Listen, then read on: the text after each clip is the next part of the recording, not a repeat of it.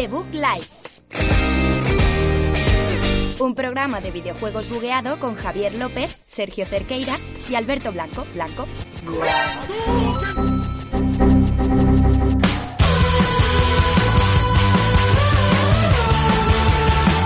Buenas a todos y bienvenidos a un programa más, programa número 19. Aquí Javier López, hoy sin cámara por problemas de Discord y sus aplicaciones web que, que han decidido que no me, me vais a ver la cara.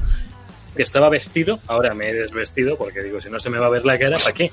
Tenéis en mi sustitución, tenéis a Sergio Cerqueira, que sí le vais a poder ver el careto. ¿Qué sustitución, Javier? Si yo estoy siempre aquí, o sea, ¿cómo que sustitución? O sea, Hombre, ay, para, para compensar.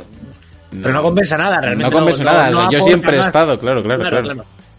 No, no sé, pues se intenta estar más espectacular de lo normal para compensar mi figura. Es difícil. El- Y Alberto Blanco, que también es difícil que compense, pero está ahí.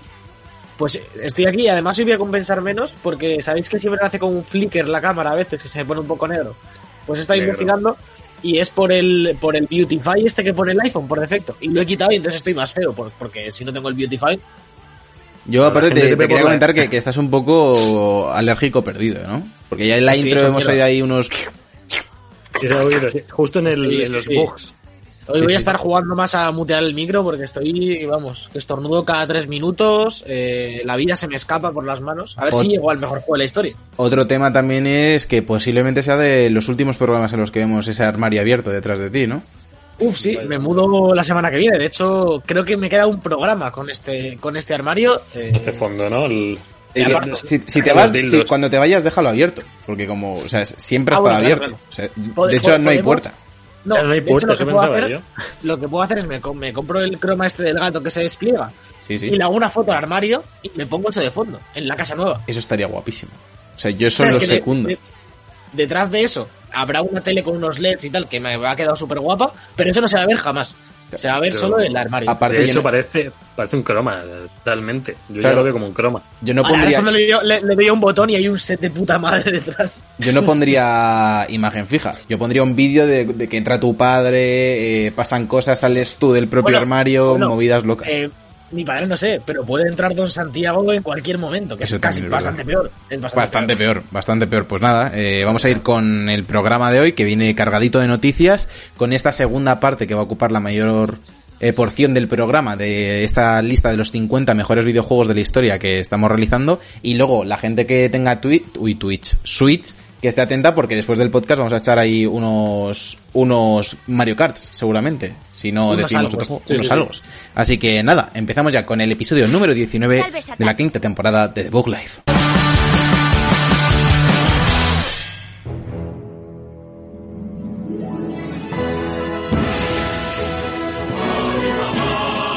La información.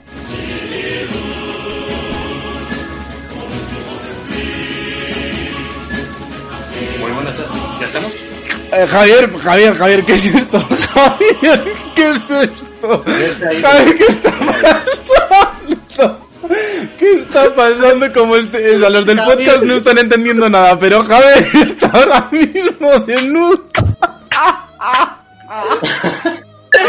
No puedo, no puedo, no puedo, no puedo. Me voy de la vida.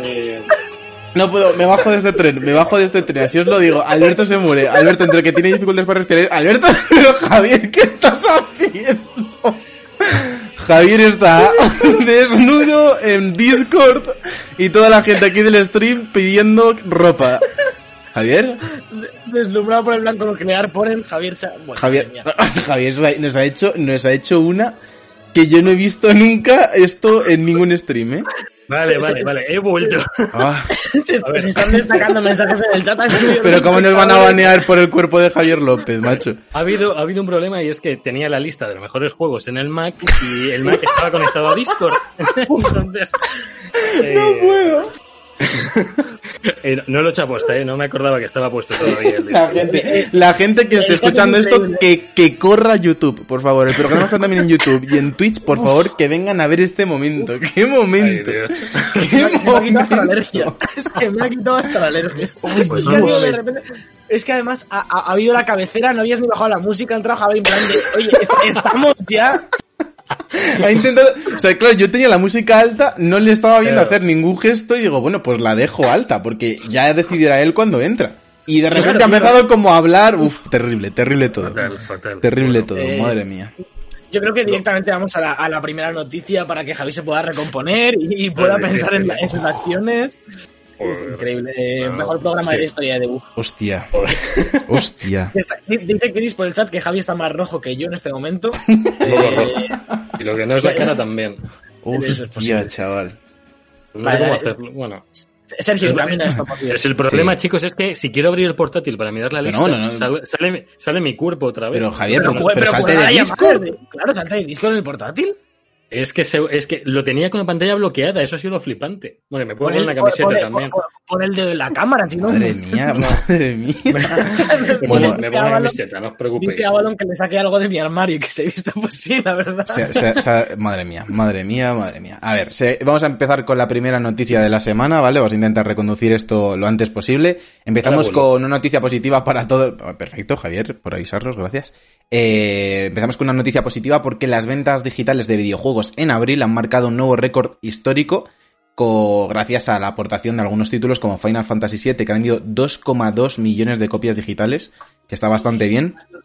Y esto supone una mejora del 17% respecto al abril del año pasado. Obviamente esto viene bastante motivado, se nos ha ido, nos ha descuadrado el, el, el, overlay, la que nos está liando Javier, madre de Dios. es para me hecho como para ahora, este ahora ya está, ya está, perfecto. Eh, Javier, ¿ya? ¿O quieres...? Ya estoy, lo siento, lo siento por tal problema, eh, de verdad. Venga, empezamos, no pasa nada. Eh... Vale, el juego de consola que más ingresos ha generado ha sido Animal Crossing New Horizons, que ya lo hablamos que en las primeras semanas estaba reventándolo. Luego también hemos tenido Call of Duty Modern Warfare 2 eh, Remaster, la, el remaster de la campaña que ha vendido 3,4 millones de unidades durante el este mes. Y es una absoluta locura gracias en parte al coronavirus. Uno de los aspectos positivos, si se puede llamar positivo, es que han mejorado las, las ventas digitales. Y luego un dato curioso que quería decir para acabar y que viene un poco relacionado con el, con el juego que han dado hace 15 días en, en la Epic Games Store, ese Gran Theft Auto 5, ha visto este mes de abril el mayor gasto mensual en contenidos in-game de toda la historia. O sea, o sea, desde que salió el juego, este ha sido el mes que más dinero ha generado de gasto in-game, de gasto de gente en el online y demás. O sea, que es una locura que lo haga siete años después de que salga, no sé. Ah, tremendo. Pero es que la cantidad de gente que lo ha cogido en la Epic, ya lo hablamos la semana pasada, eh, los bloqueos de los servidores, gente que no podía jugar al Fortnite. Que no entra, Alberto. Alberto, Alberto, que esto es de abril. Que en la Epic Games ah, lo dieron en mayo. Sí, sí, sí, sí, sí, sí, sí. Claro, claro, claro, claro, claro, claro. O sea, lo de la Epic Games Store le, ha hecho tener más repercusión. De hecho, está mucha gente streameando, está streameando hasta el Kun Agüero, que está haciendo el roleplay este con Ibai y demás. ¿eh?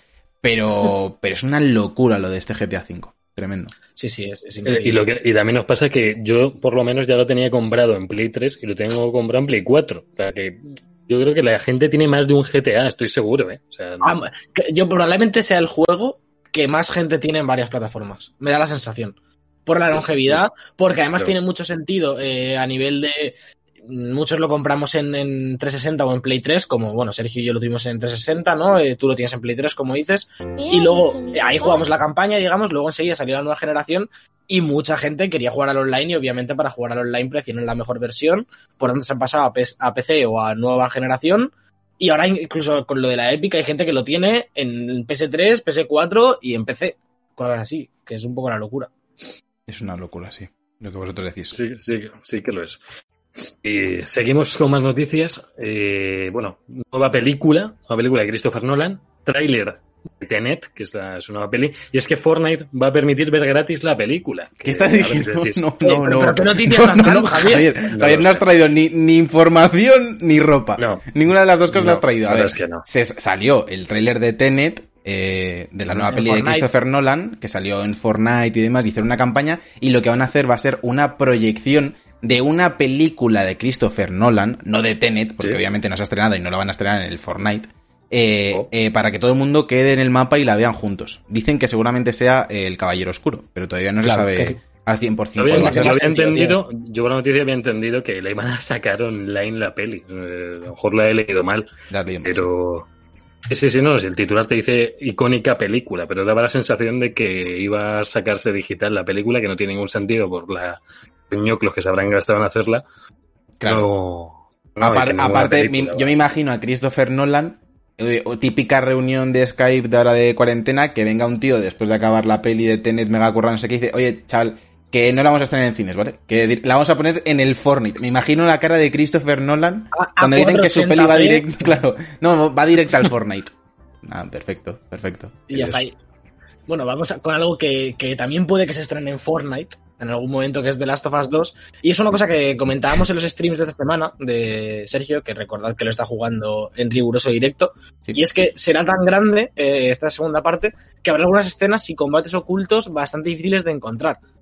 Eh, pues lo que hablábamos también algunas veces, que cada vez tenemos más tendencia a los mundos abiertos, a, a la bifurcación eh, narrativa y demás. Y parece que este The Last of Us 2 va a abandonar un poco la línea totalmente lineal que suele llevar eh, Naughty Dog, en, tanto en Last of Us como en Uncharted y, y demás juegos, mm. para ofrecernos, eh, pues seguramente, aparte de esto, misiones secundarias, como hablábamos en otro de los directos, que Ellie es la francotiradora del poblado en el que nos vamos a encontrar, entiendo al principio del juego, y por tanto ahí seguramente haya misiones secundarias, y además bifurcaciones en la historia y cosas que probablemente tengamos que rejugar el juego más de una vez para poder encontrar todos eh, los hilos narrativos de este A ver, dos. lo que le está haciendo Naughty Dog yo creo es una evolución de Uncharted 4. Uncharted 4 ya era semiabierto, no, no era lineal, podías, había algún caminillo más y tal. No había secundarias como tal, pese a que el juego era más grande. Pero yo creo que este de las sofás tampoco va a ser un juego lleno de secundarias por todos lados. O sea, que habrá una cosilla que puedas hacer, los mapas eran mucho más abiertos que los del 1, que ya eran algunos bastante abiertos, había zonas bastante grandes. No a nivel de Uncharted 4, pero había zonas que no eran, que sí que había espacio para explorar. Y no sé, a ver qué hacen con, este. Yo creo que no va a agobiar a la gente ni va a ser ya un sandbox enorme lleno de secundarias. No, no, no, no, no, no. no. yo, confío, bastante en Naughty Dog y en que eh, todo esto sea en pos de, mejorar narrativamente el juego y que te creas más a los personajes, sino por aumentar el juego, porque sabemos que no tiene sentido. Pero eh, en el hilo de esto, lo comentaba el otro día, es que a mí me da un poco de miedo que con la nueva tecnología, eh, la capacidad y la facilidad un poco de hacer mundos grandes y realistas, también viendo lo de Unreal 5 el otro día, que empecemos a ver que el 90% de los juegos eh, de nueva generación sean mundos abiertos infinitos.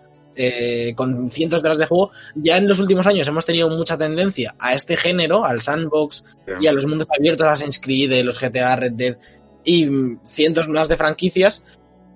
Ah, yo espero que, que siga habiendo juegos cortitos de media, de media duración centrados en la historia y que, y que los estudios que se dedican a esto no estén tan tentados a irse a, a cosas interminables porque al final es que no vamos a tener tiempo de jugar a todo.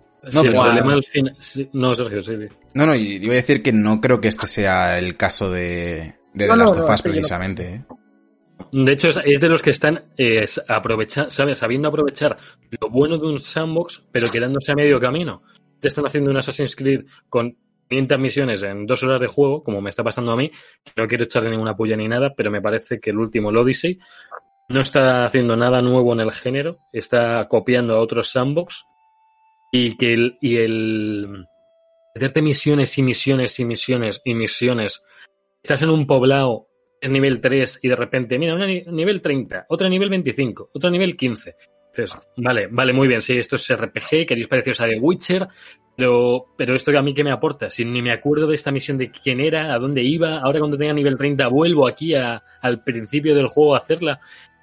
Me quedo con juegos de las of Uncharted, que dices, esto es abierto, pero no, no del todo, a lo mejor te va a hacer algo secundario, un coleccionable interesante, pero no me, los juegos infinitos o grandes como, porque sí, voy a hacerlo grande y lleno de 200 misiones para, que no, voy a acabar tu juego. Assassin's Creed ya lo estoy viendo que no lo voy a acabar. Me está cansando el juego. Entonces, yo espero que la tónica no sea el hacer el, eh, 1200 misiones secundarias, niveles 200.000 para todo. Es que, coño, que no es un World of Warcraft. Es que, espero que no vaya por ahí los juegos que vayan saliendo. Que Ghost of Tsushima en, en Assassin's Creed no me, no me sorprende teniendo en cuenta que Ubisoft es la fórmula que utiliza en absolutamente todas sus franquicias. Y bueno, es, obviamente ellos van a seguir haciéndolo y, y, no digo que se acaben ese tipo de juegos, porque también entiendo que hay gente que se compra uno o dos juegos al año y si eres ese tipo de persona, una Assassin's Creed Odyssey te tiene que volar la cabeza, porque al final un juego que te dé 200 horas, si eres el único que estás jugando, te apaña, ¿sabes? Por 60 euros, que no son baratos, te apaña un montón de horas. Pero, y, pero, pongámonos, pero vamos a ponernos en que el Game Pass sigue prosperando y nos hacemos con todo el rato cada mes 200 juegos de 300 horas. Es lo que digo, que no tiene sentido. No, va a ningún sentido. No, es, es que nos están consumiendo así. Yo he consumido todos los Assassin's Creed, me lo he pasado genial con ellos, me duraban mis 20 horas, mis 25 horas, pero un juego ya que se me empieza a ir a las 60, a las 70, que no es un Persona, que no es un Final Fantasy, no es un The Witcher, que, que cualquier juego ya dure 80 horas, tío, a mí me, a mí me agota. Y no por, no, es que así lo rentabilizo mejor porque me ha costado 60 euros. Vale, pero vamos al Game Pass, me ha costado un pavo o me ha costado 10 porque lo alquilo. Mm, vale que no tiene la culpa el que lo está diseñando, está claro. Pero en juegos de 100 horas, tío, a mí ya no... El, problema... Sí, sí, sí, sí, acaba, acaba, acaba. Bueno, vamos a todos, es el Zelda, que es un mundo gigante abierto, que que te deja hacer lo que te dé la gana literalmente. No te fuerza ni por nivel, ni mira, que es que no has llegado hasta esta misión, te la vamos a dar y luego no la vas a poder hacer. Eh, te deja una, una libertad, tú te la gestionas como quieras, que si ves un bicho muy tocho, dices, vale, por aquí de momento seguramente no sea.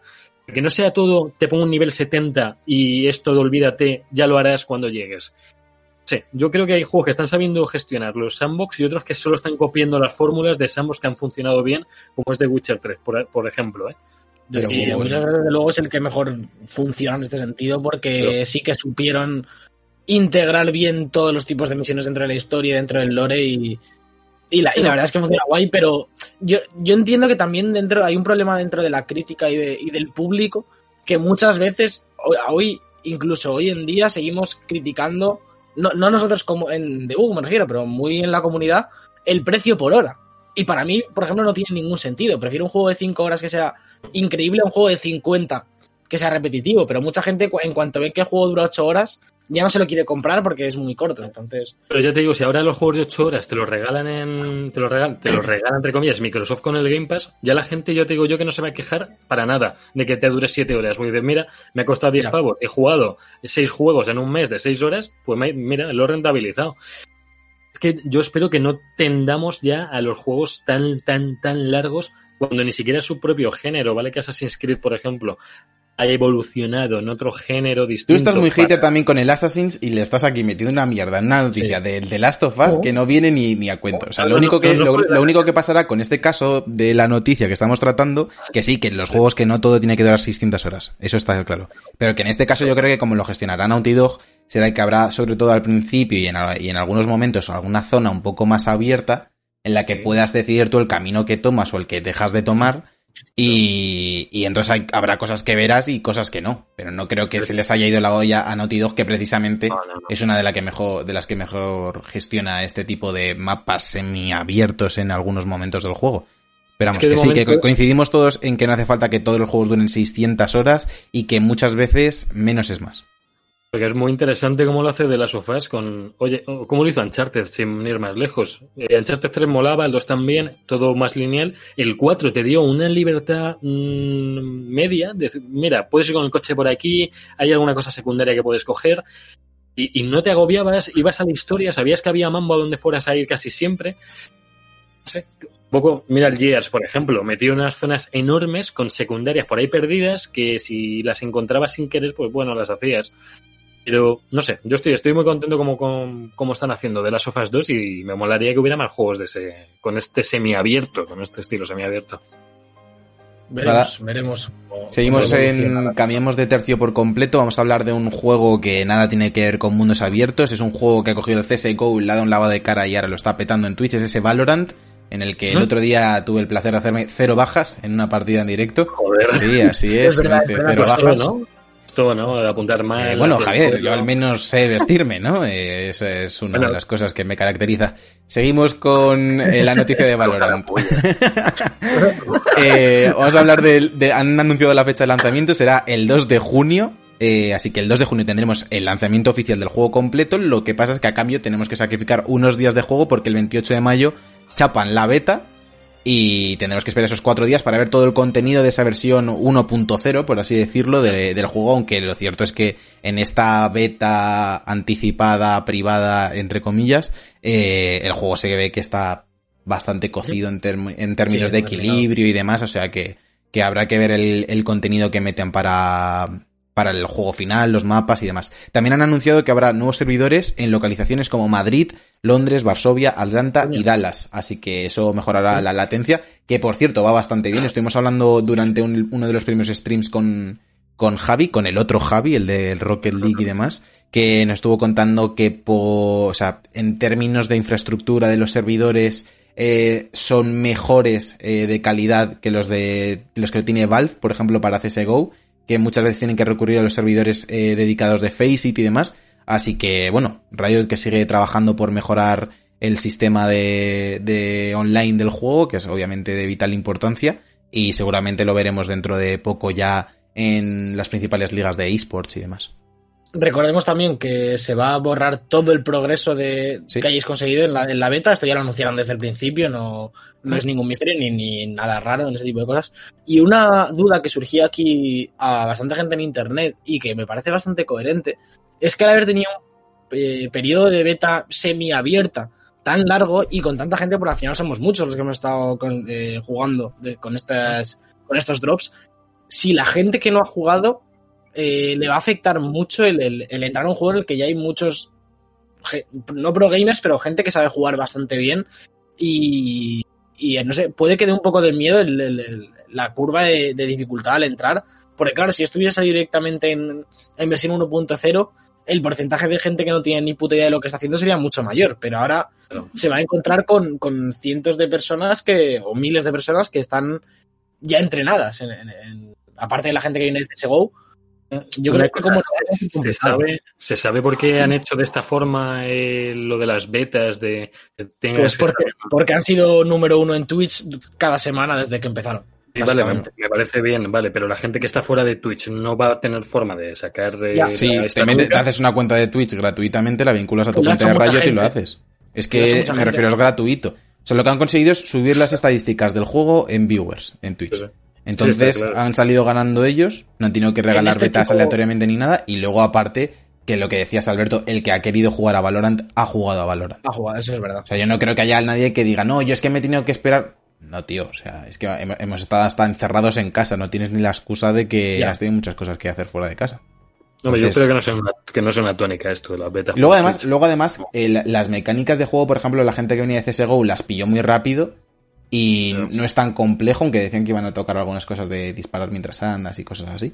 Y, y no sé, el jugador que le interesa o lo ha jugado ya o le, no le va a costar mucho no porque no, tiene, no, tienes que subir niveles de personajes ni nada, cada partida se empieza de cero, entonces no, no creo que ese sea un problema lo, muy grande. Lo, lo, que, lo que decía Javi, a mí no me parece mal el tema de las betas en... Mientras, cuando es una beta abierta, bueno, pues beta abierta y, y punto, pero cuando es cerrada, no me parece mal el tema de, de las drops porque al final te quitas el. No me parece que haya mucha diferencia con el típico mando, me registro en un formulario y espero a que me llegue. Aquí, por lo menos, el usuario tiene que hacer algo de forma activa y, la beta le va a caer antes a la gente que tenga más interés por, por el juego.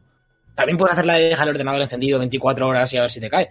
Pero al fin y al cabo, el, el que quiere probar el juego tiene que hacer algo de manera activa por probarlo. Y si no, pues te esperas al lanzamiento y ya. No, no le veo nada de valor realmente. No sé, hombre, ahora porque no ha, porque ha coincidido solo está esto, si a todo el mundo le da por hacer, oye, mírame en Twitch a ver si te toca una beta. Lo, hace mucho, lo, hace, lo hacen muchos juegos eh, que te dan contenido y demás con drops. De hecho, antes de que saliese Valorant, me metí en lo de drops mientras configuramos el canal de Twitch y vi que había algún juego y obviamente si no es un juego con una repercusión mediática decente, pues nadie se entera ni de que están haciendo una campaña de drops. Porque si, claro. si, es un juego que va a tener 10 viewers al día, por mucho que metan campañas de drops y que te dropean no sé qué, a la gente si no le genera interés el juego. Pero claro, si es el Counter-Strike de los creadores de League of Legends, pues eso sí te hace querer probarlo y meterte claro. en Twitch y crearte una cuenta de Twitch si hace falta. Además de que no solo ha sido el, el metemos esto aquí, han, han, pagado al 90% de los creadores de contenido más grandes, eh, uh -huh. desde Ibai y a todo el equipo de G2, el Rubius, todo el mundo está streameando Valorant eh, ahí se ha hecho una inversión muy fuerte. Al final, aunque no hubiesen tenido el, lo de los drops, solo con meter a toda esta gente a jugar, ya tienes un gran porcentaje de, de gente de Twitch viéndote. Sí. sí, sí. Entonces, bueno. Seguimos con creo que es la mejor noticia del programa. No es el mejor momento, el mejor momento lo, lo ha protagonizado mi, mi, torso desnudo. Sí. Pero llega Ninjala que no es que vaya a salir, sino que vamos a tener otra fase de pruebas con muchas más horas. El 31 de mayo vamos a poder jugarlo desde las 12 de la mañana hasta las 10 de la noche. 10 horas que a mí me molaría mucho que podamos eh, conectar en algún Sí. momento. Sergio ahora ya tiene la Switch. Eh, es el domingo que viene, entonces Alberto no puede, por lo que Yo nos comentó jodido. ayer, Bueno, así que a lo mejor eh, podemos hacer un stream largo nosotros. Lo- lo- Luego hablamos porque a lo mejor sí que puedo estar un ratillo para, para probarlo, aunque sea media horita, una horita. Sobre todo con la Switch, a lo, a lo mejor en, en modo portátil, pero el- seguramente el ordenador todavía lo tengan montado aquí. Luego, luego lo vemos bien. Yo lo juego en modo portátil y genial, ¿eh? o sea, no hace falta que juegues en la tele. Sí, sí, es más por el tema de streaming y todo el percal. Bueno, sí. Bueno, O sea, lo que no sé si en esta beta, no sé si se podrá juntar, ¿eh? No sé si te- en la beta que yo probé no podías jugar con nadie, o sea, están todos contra todos, individual y no. No sé si aquí harán algo por equipos, que molaría bastante, porque el juego, la modalidad principal es 4 contra 4, por lo que yo vi- por lo que pude ver. Así que bueno, pues 10 horas de un juego que tiene muy buena pinta. Que todavía dijeron que había rumores de que la campaña pudiera venir en forma de pago. que- que- Bueno, los sea, rumores no, está, está asegurado que va a venir en, capitu- en capítulos y de pago, me parece. Es que el de pago no se, no está tan seguro. Yo sé que van a ver que va a haber capítulos de historia, porque le han hecho ahí un lore, han hecho eh, un han hecho un capítulo de, animación de 8 minutos, eh, eh, un, corti- un corto, pequeñito, autoconclusivo más o menos, y que tenía una animación bestial para lo que es un triple indie de estos, que al final es eh, free to play, pero es un es tocho. De hecho, la, la empresa que está detrás, que es una empresa japonesa bastante importante, es de los que están, el estudio es el que está detrás de Let It Die, el que dieron free to play hace un tiempo. Ah, ¿de de Suda 51? No, Sí, pero no es Suda, no, es que Let It es Die no es Suda. se llama el estudio, es como el estudio con el que colaboró Suda para Vale, hacer vale, vale, vale. Claro, Vale, vale. es, que, es que ese estudio está en varios proyectos, pues ahora están con este y tiene una inyección de pasta importante detrás, aunque lo vaya a ser free to play, pero el juego pinta muy bien. Yo lo que jugué... Hombre, aquí eh, tienes a, a Nintendo detrás, 100% seguro. Porque si no, no sería exclusivo de Switch. Ni sería Splatoon.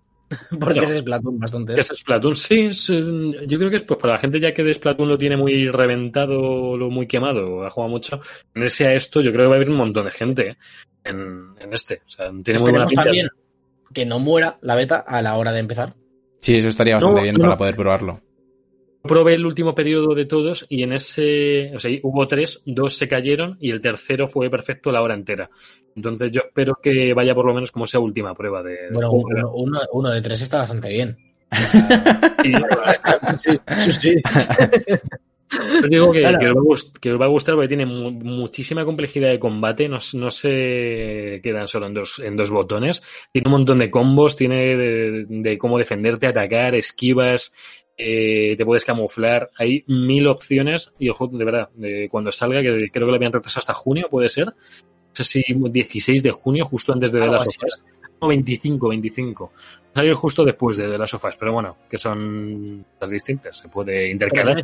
Las topas que es el 14 de, ju- de junio. 19, 19. 19. 19, y, es- Un y esto, del- y esto es una 15. semana después, más o menos. Cinco. Te da tiempo, te haces el Last of Us, te metes 5 sesiones de 10 horas Sí. y pista.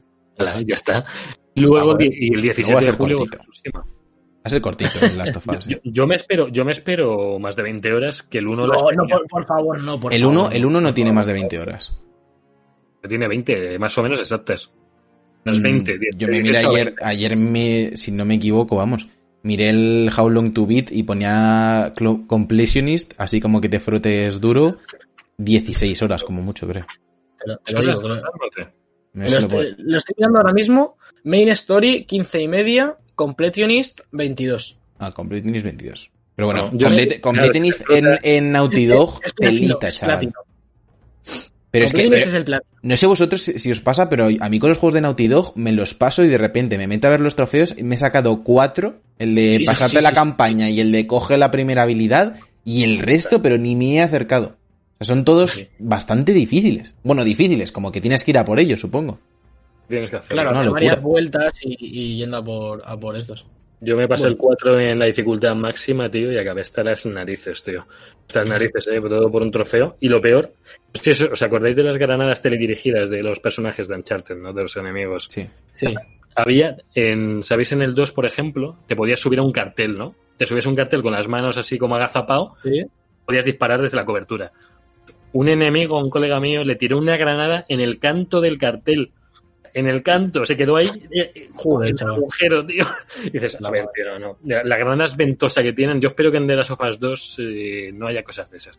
En el 1 yo creo que ya no. Granadas ventosas. Esperemos que no, como las de Gears ahí locas. Bueno, hasta, que salga The Last of Us y hasta que salga Ninjala, juegos del mismo calibre en diferentes géneros, eh, tenemos chollitos y gratuitos una semana más, porque aunque ya pasamos a fase 1, eh, seguimos de cuarentena, más o menos. Así que Epic no para. Eh, ya tuvimos el GTA V totalmente gratuito, ¿Mm? que reventó internet por varios sitios distintos. Ahora tenemos gratis desde el 21 de mayo el Civilization 6, que también bastante juegazo. Aunque si las expansiones pierde un poco, pero para unas cuantas largas horas de juego te da. Que además molaría algún día hacerse un streaming del Civilization Sergio con Rubén y algo así, que puede estar guay, una partida ahí de picarse entre civilizaciones.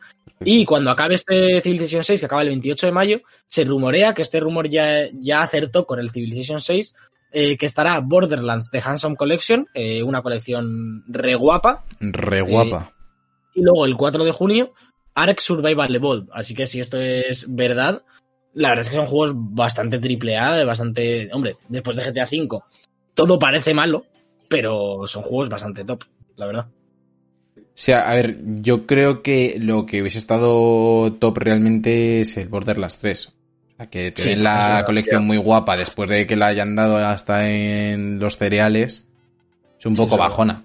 Que sí, obviamente se puede jugar y está muy bien y, supongo que, que, mucha gente estará encantada porque no ha tenido la oportunidad pero a mí me ha defraudado un poco después de lo que veníamos, que eran dos juegos que sí, que, eh, que GTA V tiene muchos años y que Civilization también tenía su, tiempo, pero es que son dos juegazos. Son dos triple A's muy grandes. Sí, sí, sí. Pero Lo, curioso de esto es que sale esta semana la Borderlands Legendary Collection en Switch, que es la única que trae el 1.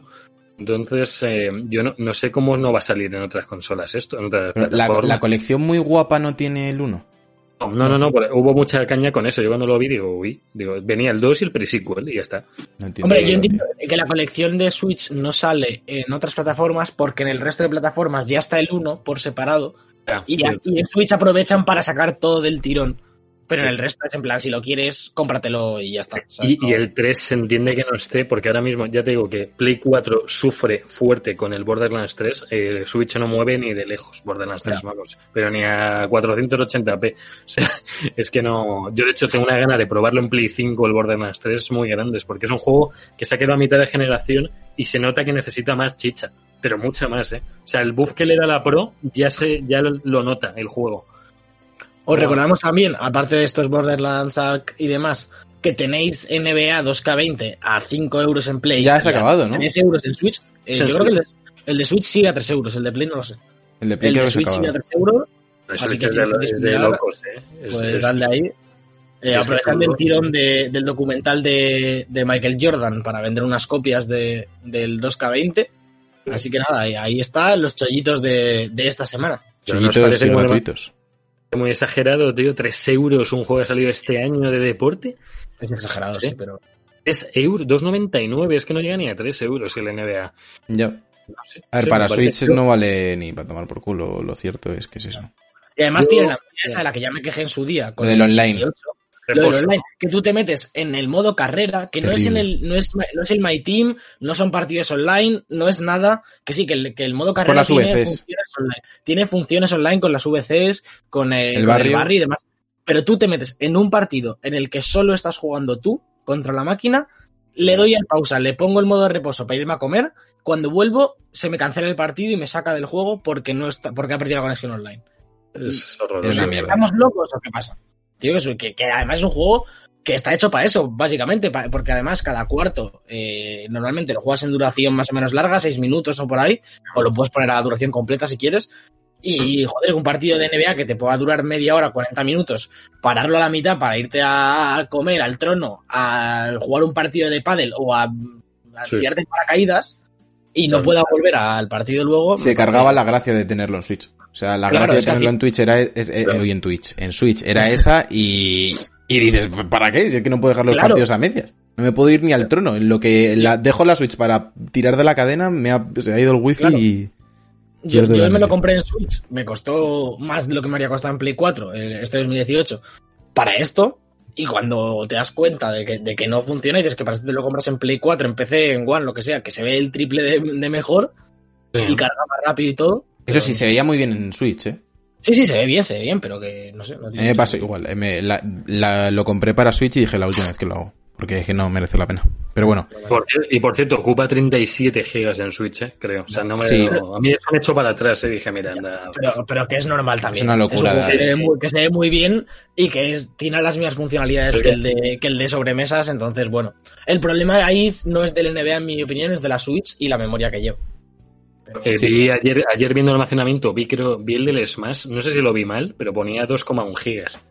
Smash. Puede ser. Eh, y los juegos de Nintendo es una locura, están súper bien optimizados. locura, Hasta Zelda locura, pesa tío. poco, es, es increíble. Pero, sí, pero sí. también, también, también es un exclusivo que entiendo que priorizan esa sí, optimización, porque la consola saben que no tiene memoria. Entiendo que 2K no va a ir a perder pasta y tiempo en optimizar tanto eh, la versión de Switch. Si ya la han optimizado para que funcione, pues es lo que hay, pero bueno. Por Pues cierto, me he, metido, Sí. me he metido hoy eh, disco duro ya en la Play externo, porque ya, ya no. Bien, bien, bien, bien. No, no puede ser porque no- ya esta mañana he encendido la Play y no me podía descargar ni la actualización del NBA ni la actualización del Duty. En plan, tengo cuatro juegos instalados y a dos no puedo jugar. En plan, pues muchas gracias, Sony. Perfecto. Pues hasta aquí Joder, sí que sí las noticias, porque lle- llevo 20 minutos intentando interrumpir. eh, llevamos 40 minutos de noticias y eran dos mierdas, una de una película en el Fortnite y otra de que hay un juego gratis. 40 minutazos, un desnudo de por medio, que lo tenemos ahí clipeado en el chat. Y nada, cerramos, cerramos aquí las noticias de esta semana. Muchas gracias a Chris por el resub, que no nos ha dado tiempo a comentarlo. Y nos vamos a acabar con la lista de los 50 mejores juegos de la historia.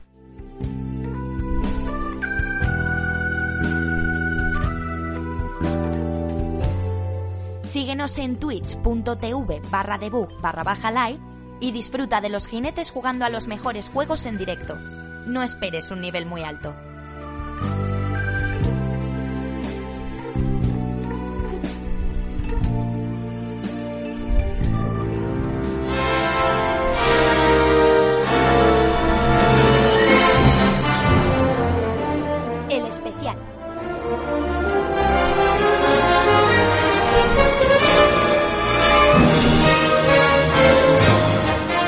Bueno, hola a todos, estamos ya de vuelta con esta segunda parte de los 50 mejores videojuegos de la historia, parte 2 de Bug Live, Javier López sin camiseta y... Sin camiseta, sigo. Sigo, sigo sin camiseta, además, ¿eh? ya he aprovechado y digo, ¿para qué? Ah, haces Pues bien. os habéis perdido el baile con el que he entrado en la habitación. Yo lo he visto, yo lo he Ahora visto, yo lo he visto, yo lo he visto.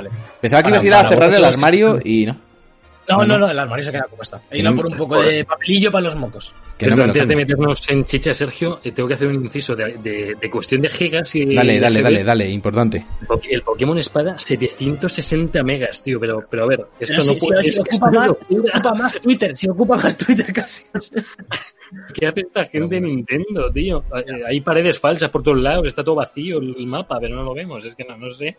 Perfecto, importante información para empezar con esta segunda parte de la lista, así que lo dejamos aquí. Vamos del tirón con el número 15 de mi lista. Vale, esto como ya. Empezabas tú, luego Javi, luego Pero, yo, ¿no? Pero, pero, claro. por favor, por favor, que iba una música, Alberto. Es que me jodes todo el puto ritmo, macho. Joder, de verdad, tío. Es que no sé Cállate un rato, la- anda, cállate un rato.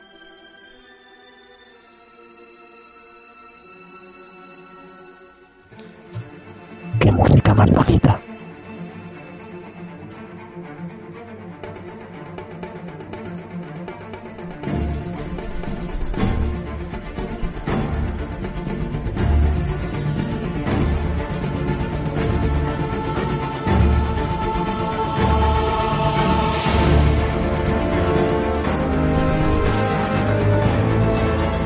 Vale, empiezo yo con mi número 15 de esta lista. Número, número 14, número 14. Ey, ey, ey, el temazo de Es este mi de 15. Spider-Man, tío, no habla, nadie habla del No. temazo.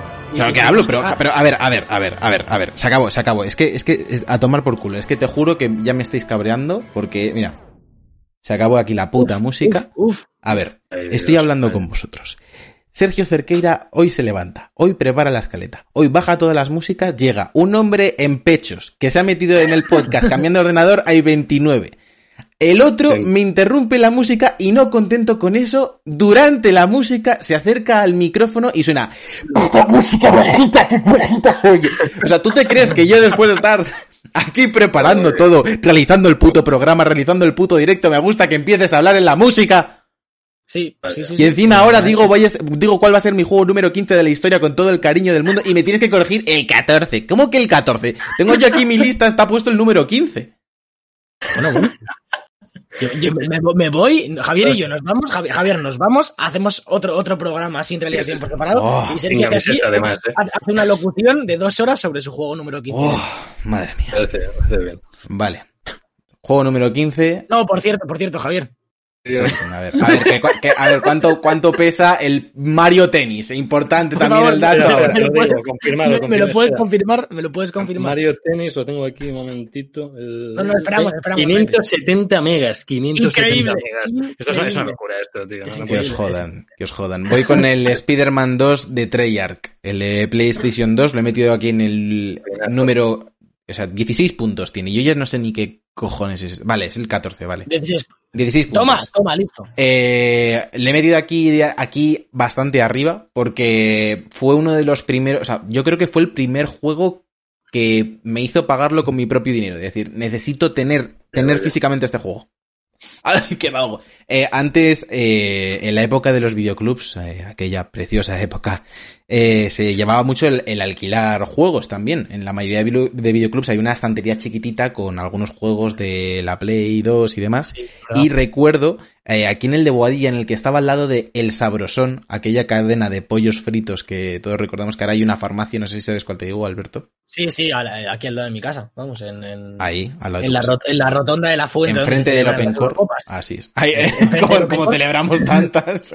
claro. Eh, pues ahí lo alquilé, me lo llevé a casa, recuerdo jugarlo que se acabase el fin de tener que devolverlo y decir, no. O sea, yo necesito esta mierda. Este, este juego robaste, es ser Spider-Man. Eh, devolví el juego, le dije a mis padres, uh -huh. ¿me podéis llevar a MediaMark? Y saqué 40 euros, no sé de dónde era, de lo que te ha ido dando tu abuela hasta los 8 años, porque era bastante pequeño. Y me pillé el Spider-Man 2 y me lo gocé pero me lo gocé. Y luego, claro, yo sin saber nada de que era Metacritic, ni que era la hobby consolas, ni mierdas. O sea, a mí me estaba flipando el juego. Y luego, con el paso del tiempo y, y la salida ¿Mm? de este Marvel's Spider-Man que está streameando Javier de, de esta gente de Insomniac, eh, he comprobado que hasta hay guiños al 2 de la Play 2 con lo de los barcos, no sé si os acordáis, que pusieron unos barcos como fatal modelados, como en modo de homenaje, que había gente que no lo estaba pillando y decía, pero ¿cómo puede modelar tan mal unos barcos? Y, y nada, me encanta que, que meter aquí. Que, que, se crea de forma no irónica que esos barcos están mal sin querer. Claro. ¿Sabes? En plan de, ¿cómo es posible que, que, no sepan modelar gente que ha contratado eh, Insomniac para, para este juego? Hay gente para no, todo. Bueno, no entiendo. Dale, Javier. Digo yo, mi, el mío es el número 15, ¿no? O sea, no, el 14. ¿Cuál fue el último que dijiste el otro día? El Counter-Strike. Counter-Strike, pues... Pero es que yo tengo una lista de 30, hice 15 un día y me quedan 15 el otro. O sea, pues, no, pues no sé, Javier. Eh, le pusiste los puntos al lado que te dijimos, eh, cuando puedas ponerle los puntos al lado y así sabes cuántos puntos es cada uno. ¿Lo hiciste? Eh, no. Sí, el, el, tengo que el Zelda son 21, así que puedo calcular. Pero, vale, pues calcular, el, de 16, pero... el de 16 puntos, que es el número 15 o lo que sea. Un momentito ya, vale. Es el Ratchet Clank de Play 4, el nuevo que salió en esta generación, que yo venía de, de haberme jugado todo en Play 2, todo en Play 3. Es el juego de, el primer juego que tuve en Play 2. Fue el Ratchet Clank 3, ya hablaré más adelante.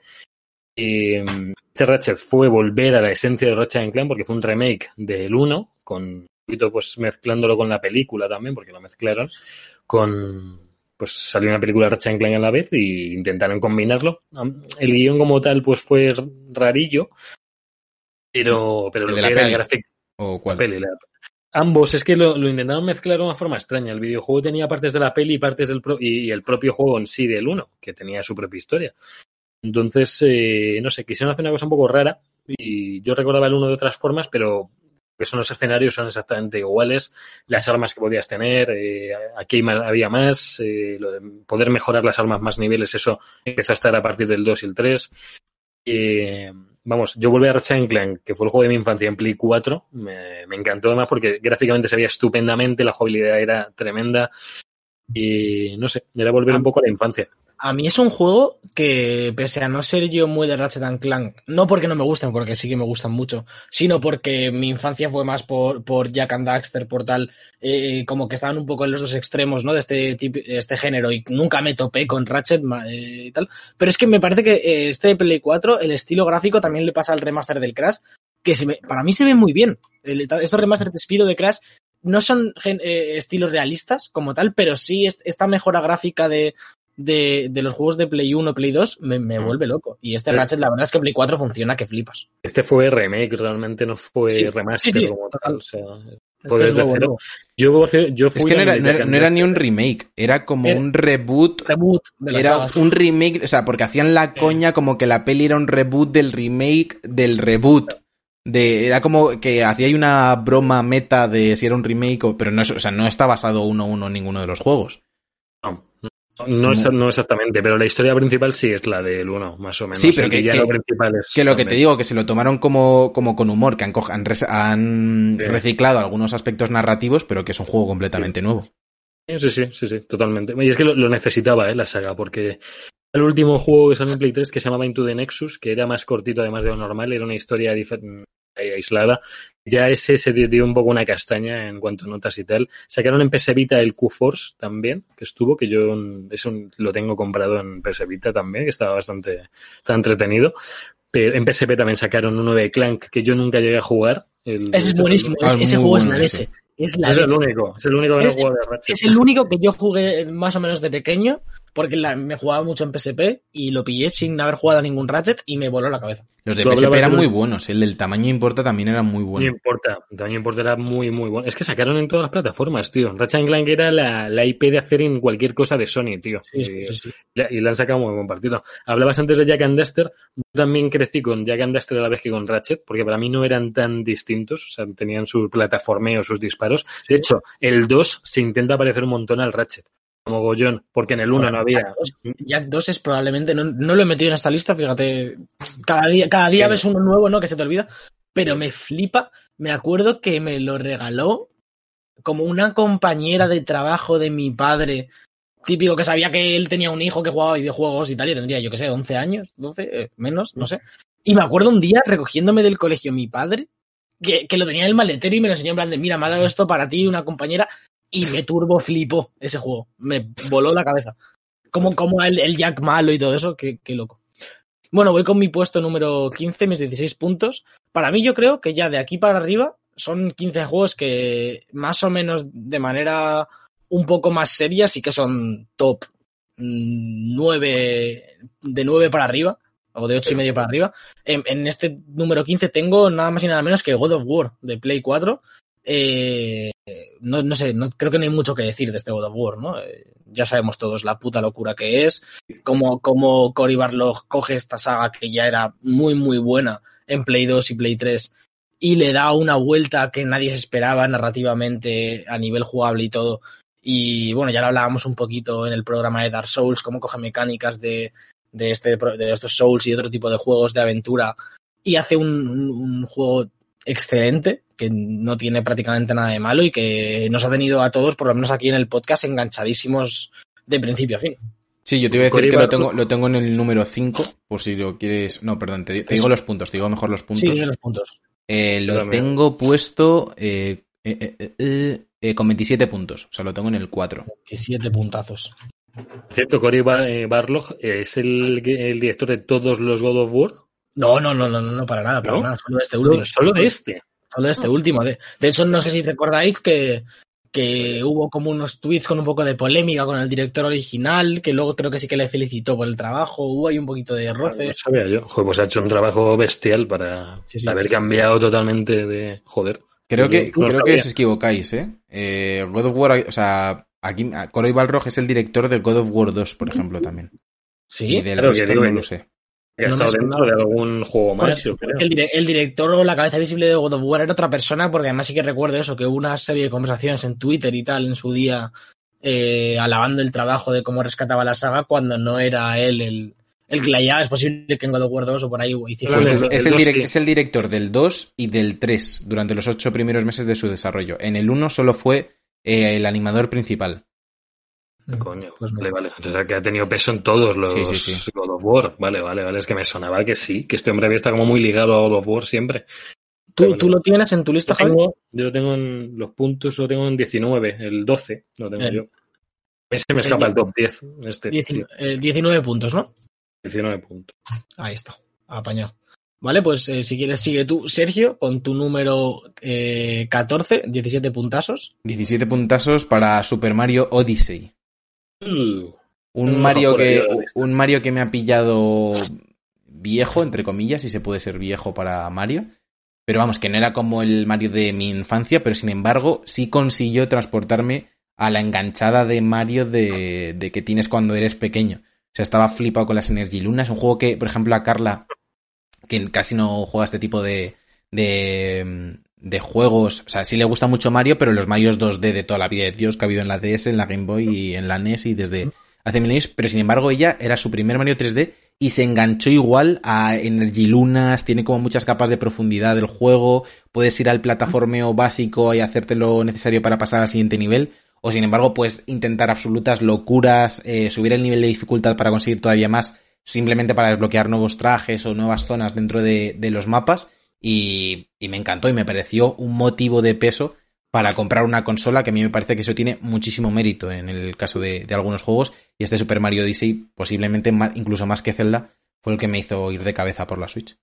Yo también lo tengo en mi lista en el puesto número 12, un poquito más arriba, con 19 puntazos. Y es que lo mismo que tú dices, yo me gustan mucho los Mario 3D, Mario 64 es un juego que de pequeño jugué muchísimo, Mario Galaxy en Wii me voló la cabeza también. Eh, creo que me gustan más los Mario 3D que los 2D, solo que luego te pones el 2D y ya dudas, ¿no? Porque también son juegos excelentes.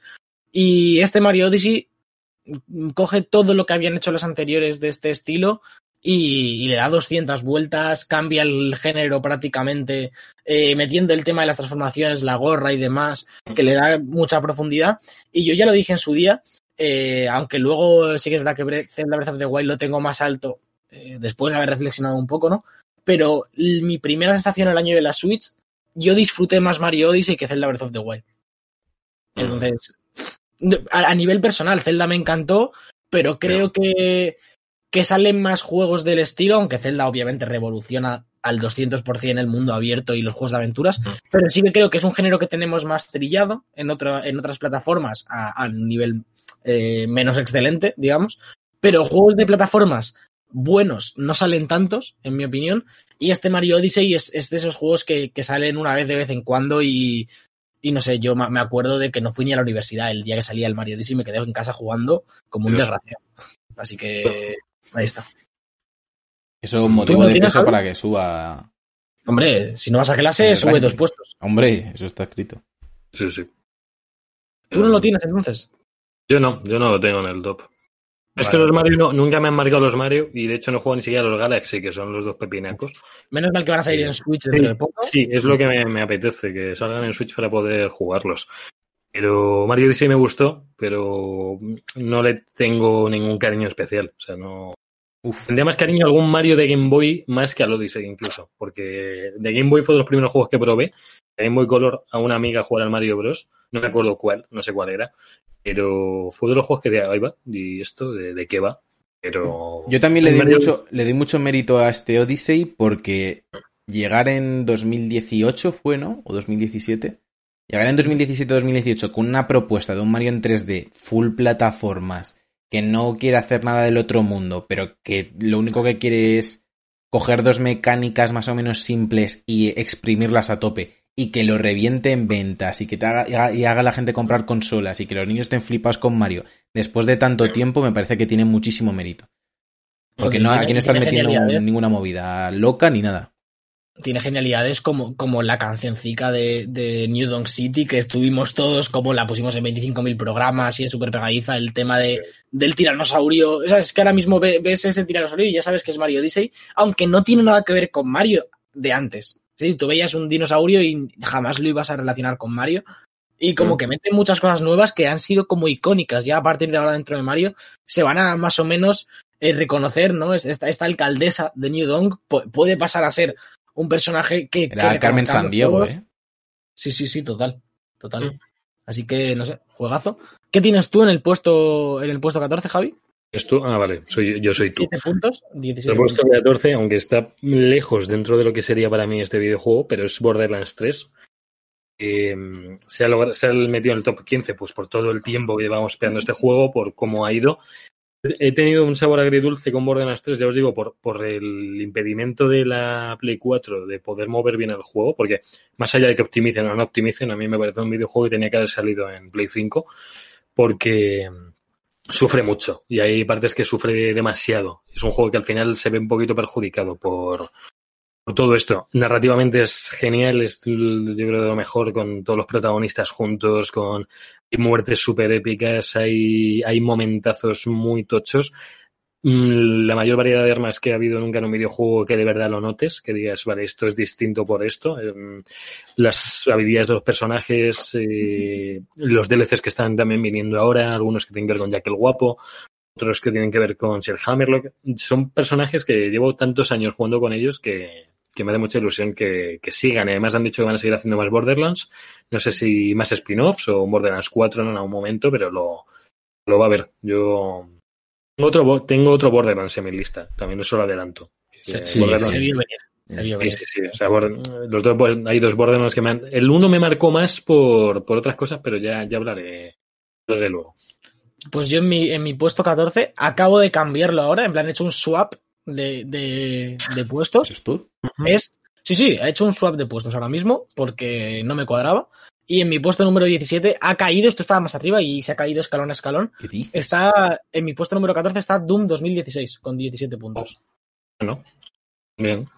Para mí, gran juego, pero no entra entre los 50 mejores de la historia. Es que A mí, a mí- a mí me parece No. que, que es una franquicia que prácticamente, vamos, indiscutiblemente revolucionó el mundo del shooter en su día.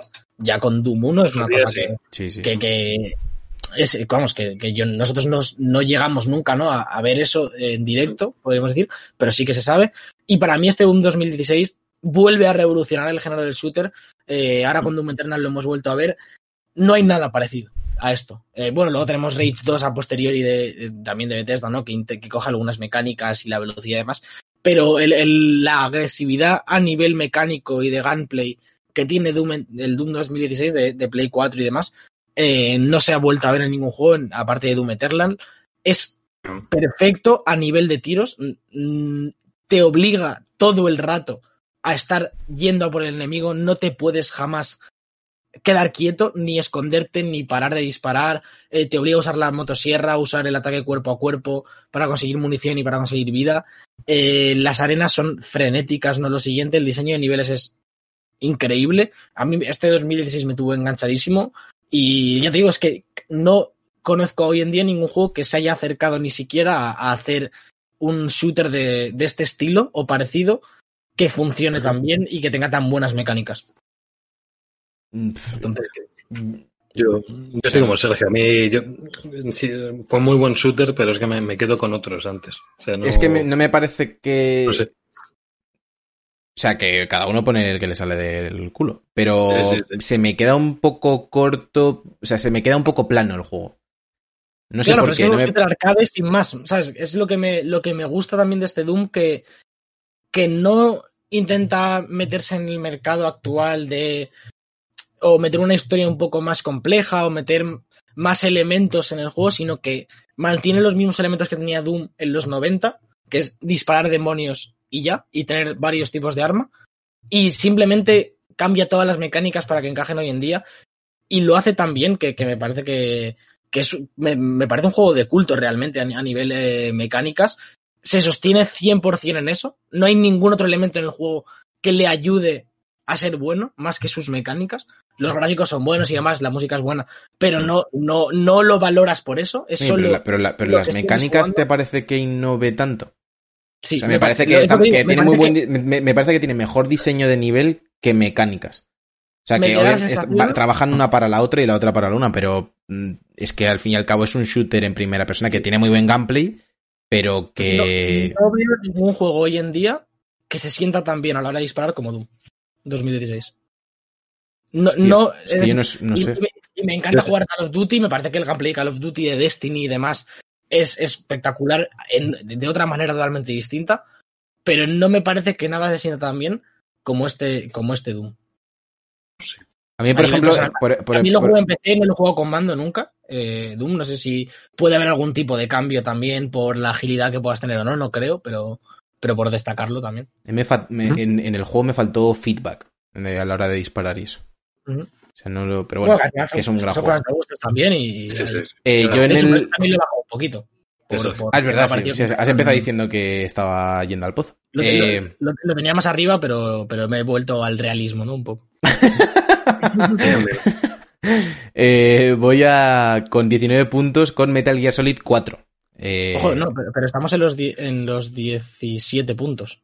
¿Qué 17? Ah, mierda, me saltó. Vale, es que yo el siguiente era Uncharted. Vale.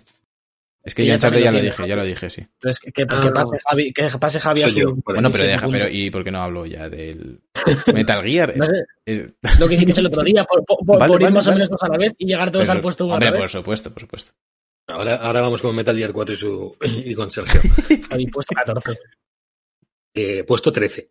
Pero Puesto 13, perdón, 18 puntos. Ya, Joder. yo no sé ni dónde- es que esto es complicadísimo. Puesto 13, Ratchet and Clank 3, el juego con el que yo más he disfrutado en Play 2. El primero que tuve de Play 2 fue el Ratchet Clank 1, pero se ha quedado fuera pues, porque he preferido meter el de Play 4. Porque el, el Ratchet Clank 3 me lo habré pasado como 8 o 9 veces. Entonces, era un juego en el que veías mogollón de armas distintas, que las subías de nivel y evolucionaban. A mí que en, un juego tengas un arma al principio, que cuando vas acabando el juego, el arma es una cosa totalmente distinta, me encanta. Ha- Había un arma, por ejemplo, en Ratchet Clank 3, que era una especie de. Una especie de lanzador de lava, como que lanzabas lava con un chorro. Pues cuando lo subías al máximo nivel de todos, el arma congelaba. A mí ese cambio en el arma me pareció increíble. O sea, es, es en concreto. Ese O sea- cambio la, la ha metido de lleno en la lista. Me, el décimo mejor juego por el cambio del lava a hielo. A mí quien me conozca un poco sabe que me, en cualquier La lava y el hielo. me- no, no, no, la lava y el hielo no, me flipa el hielo. En cualquier juego me gusta congelar gente. En el Bioshock, Después de enseñar los pezones, lo mejor que puedes decir es me flipa el hielo. Joder, bueno, para el cubata está bien también, o para el whisky, pero no, no me refiero a eso. El cubata está bien. Y para los pezones. 3 es, es juegazo. Para mí, eh, estuvo en- coincidió con Jack 3 también y con Jack 2 todos estos. A mí era mejor porque eh, pude probar los dos y Ratchet Clank 3 me dio una satisfacción que Jack, Jack eran, eran juegos demasiado, mm, no debo decir difíciles, pero yo no me he pasado ningún Jack. El 2 y 3 no me pasó ninguno. Eran juegos muy, muy, muy, muy, muy difíciles y muy injustos algunas veces. Yo le, le cogí un poquito de asco incluso. Ratchet Clank también tenía puntos muy complicados, pero al final con insistencia lo, lo sacabas. Es que el Ratchet Clank 3 es el mejor juego que han sacado. No el que más armas tiene, porque el que más armas tiene es por el título que lleva. El Ratchet Clank armado hasta los dientes, que por algo se llama así el juego, que había como 35 armas distintas, o no sé cuántos había, era una locura. Que estos sean, hago mención especial a los de Play 3 porque los jugué más tarde, porque yo siempre tuve, 3, siempre tuve 360 y no lo imagináis, de Play 2 hasta mm, pasar por 360 y luego por Play 3 no poder jugarlos. Porque, ya os digo, joder, con lo que me gustaba Ratchet, Alberto. Que, que, que me imagino el, el dolor de tu corazón. No, sí, Ver- porque no- verlos salir, verlos pasar por delante de tu cara y no poder jugarlos. que eran dos juegazos, o sea, armados hasta los dientes y luego eran eh, atrapados en el tiempo, que eran dos Mm. juegazos muy, muy buenos. Yo los jugué después seguidos, me pillé la Play 3 y lo primero que hice al comprarme la Play 3 fue comprarme los dos Ratchet, porque era lo que más ganas tenía, además de los Uncharted también, los Killzone, me los compré todos por 6 euros o 10 euros.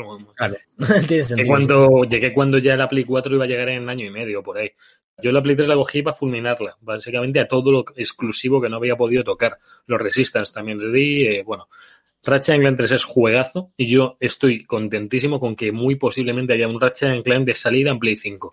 Parece acertadísimo que, que esté ahí, porque no sé, es como Insomnia que está haciendo Spider-Man 2 y Ratchet Clank a la vez, porque son dos pepinacos de, de videojuegos. No, y no es una Bueno, conexión o algo así. Claro, al ser una colección, no han metido a otro estudio a hacer eh, Ratchet and Clank, comparan de Super de Insomnia, vete a saber. Vale que la filtración puede no ser nada, pero el nombre que venía en la filtración no tenía nada que ver con ni con, ni con ninguna colección ni con ningún juego de la saga. Entonces parecía un, un- un juego nuevo totalmente. Que a lo mejor es un remake del 2. pero vamos. Puede ser que, hay- que hayan crecido en Insomniac y tengan dos estudios dedicados a, a proyectos distintos. Ya sabes, ya sabéis que este tipo de cosas de los ciclos de desarrollo a veces es bastante complejo. como Tampoco, y tampoco, tampoco se sabe nada de cuándo va a salir Spider-Man 2. Entonces, Claro, a lo mejor. 2020 dos- de 2021 hablaban a filtraciones. Ya, pero, bueno. pero y- igualmente son filtraciones. Lo mismo te viene a 2022 y en 2021 entra Ratchet o yo qué sé. Hay mil sí. cosas que pueden pasar ahí.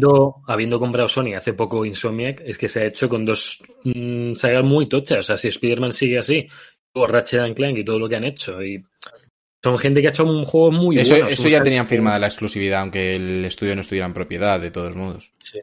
Por ejemplo, el Sunset Overdrive pues, fue de One en su día. Sí, Lo- por eso, por eso, que, que que ellos lo que tenían la exclusividad era de las franquicias, no del estudio. Entonces, Claro. Lo- comprando lo el estudio, claro. Con esta compra es más dinero seguramente porque Sony meterá Sí. inyección de, de pasta ahí y lo que pues probablemente de ahí venga derivado lo que estabas comentando tú ahora, que es que a lo mejor tienen más gente y pueden desarrollar dos juegos a la vez.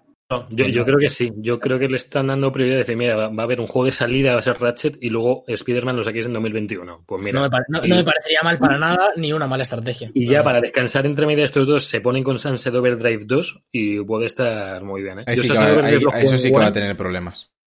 Sí, porque no sé Porque cómo eso, eso la. IP la tendrá Microsoft, no Insomniac. Como salió en PC, tan... bueno, claro, pero PC también es de... Ya.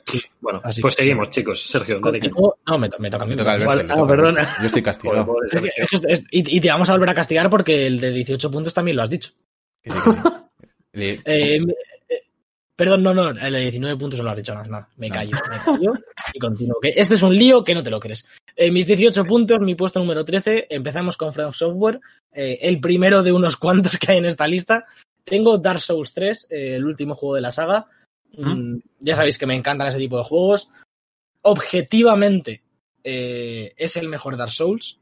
Si te, si te pones a verlo desde fuera, mm, coge lo que hacía el 1 y lo mejora muchísimo. Del 2 no quiero meterme mucho ahora mismo, pero es un juego increíble, eh, un género que crearon ellos mismos y, y para mí está en top 10 juegos, en top 15, 13, 14, los que sean juegos de la historia, sin duda. Y ya sabéis que es mi compañía favorita y, y cada vez que sacan algo voy, voy de cabeza, me lo fundí en una semana o dos con 20 o 30 horas de juego. Así que, pues eso, Dark Souls 3. Perfecto. Decisión. Eh, ¿Puedo? Eh, creo que sí, no lo sé, tú Perfecto. me dirás. Vale. Yo 19 no puntos para Metal Gear Solid 4, Guns of the Patriots. Eh, Las historia- pistolicas de los patriotas. ¿El qué? ¿Qué? Las pistolicas de los patriotas. La pistolica de los patriotas. Eh, bueno, pues. eh, es que, ¿qué, se puede decir del verdadero cierre de Metal Gear?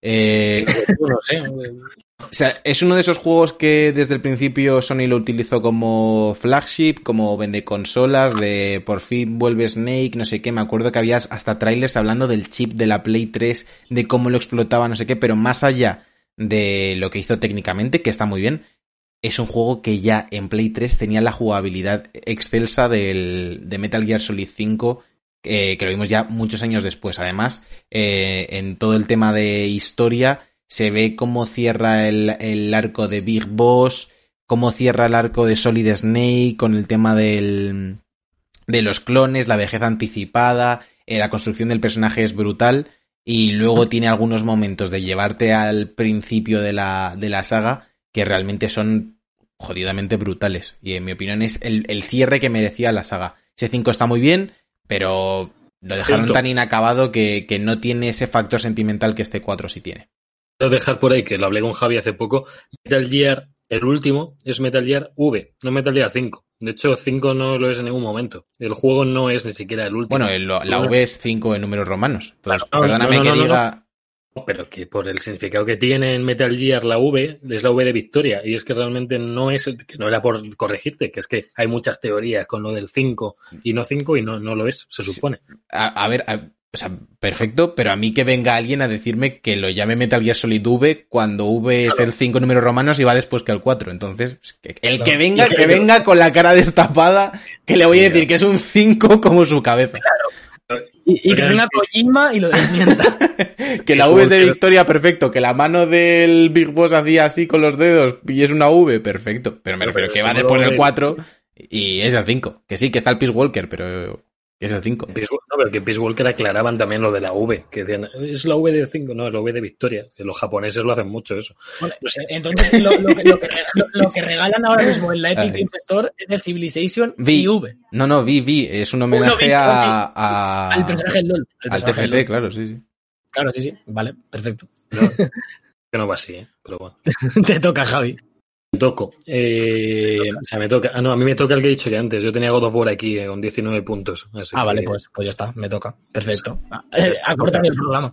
Eh, yo con 19 puntos tengo otro juego de From Software, que aquí estuve un poco indeciso por ver cuál ponía antes. Al final ha tenido más peso este Sekiro, que es, eh, son mis 19 puntos, porque me parece que, que sí, que Dark Souls a mí personalmente me gusta más por, por lo que significa para mí, por, por eh, el tipo de juego, por cómo entré ¿no? también en la franquicia, pero creo que Sekiro es lo mejor que han hecho de largo, con muchísima diferencia. Eh, uno de los mejores combates, si no el mejor combate que se ha hecho en la industria, a nivel de feeling.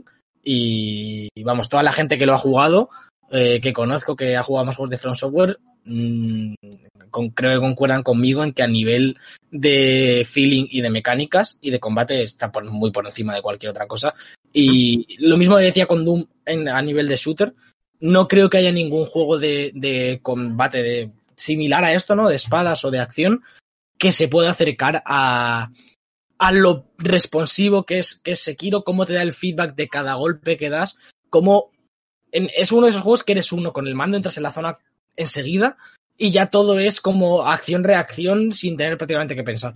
Y es una cosa de locos.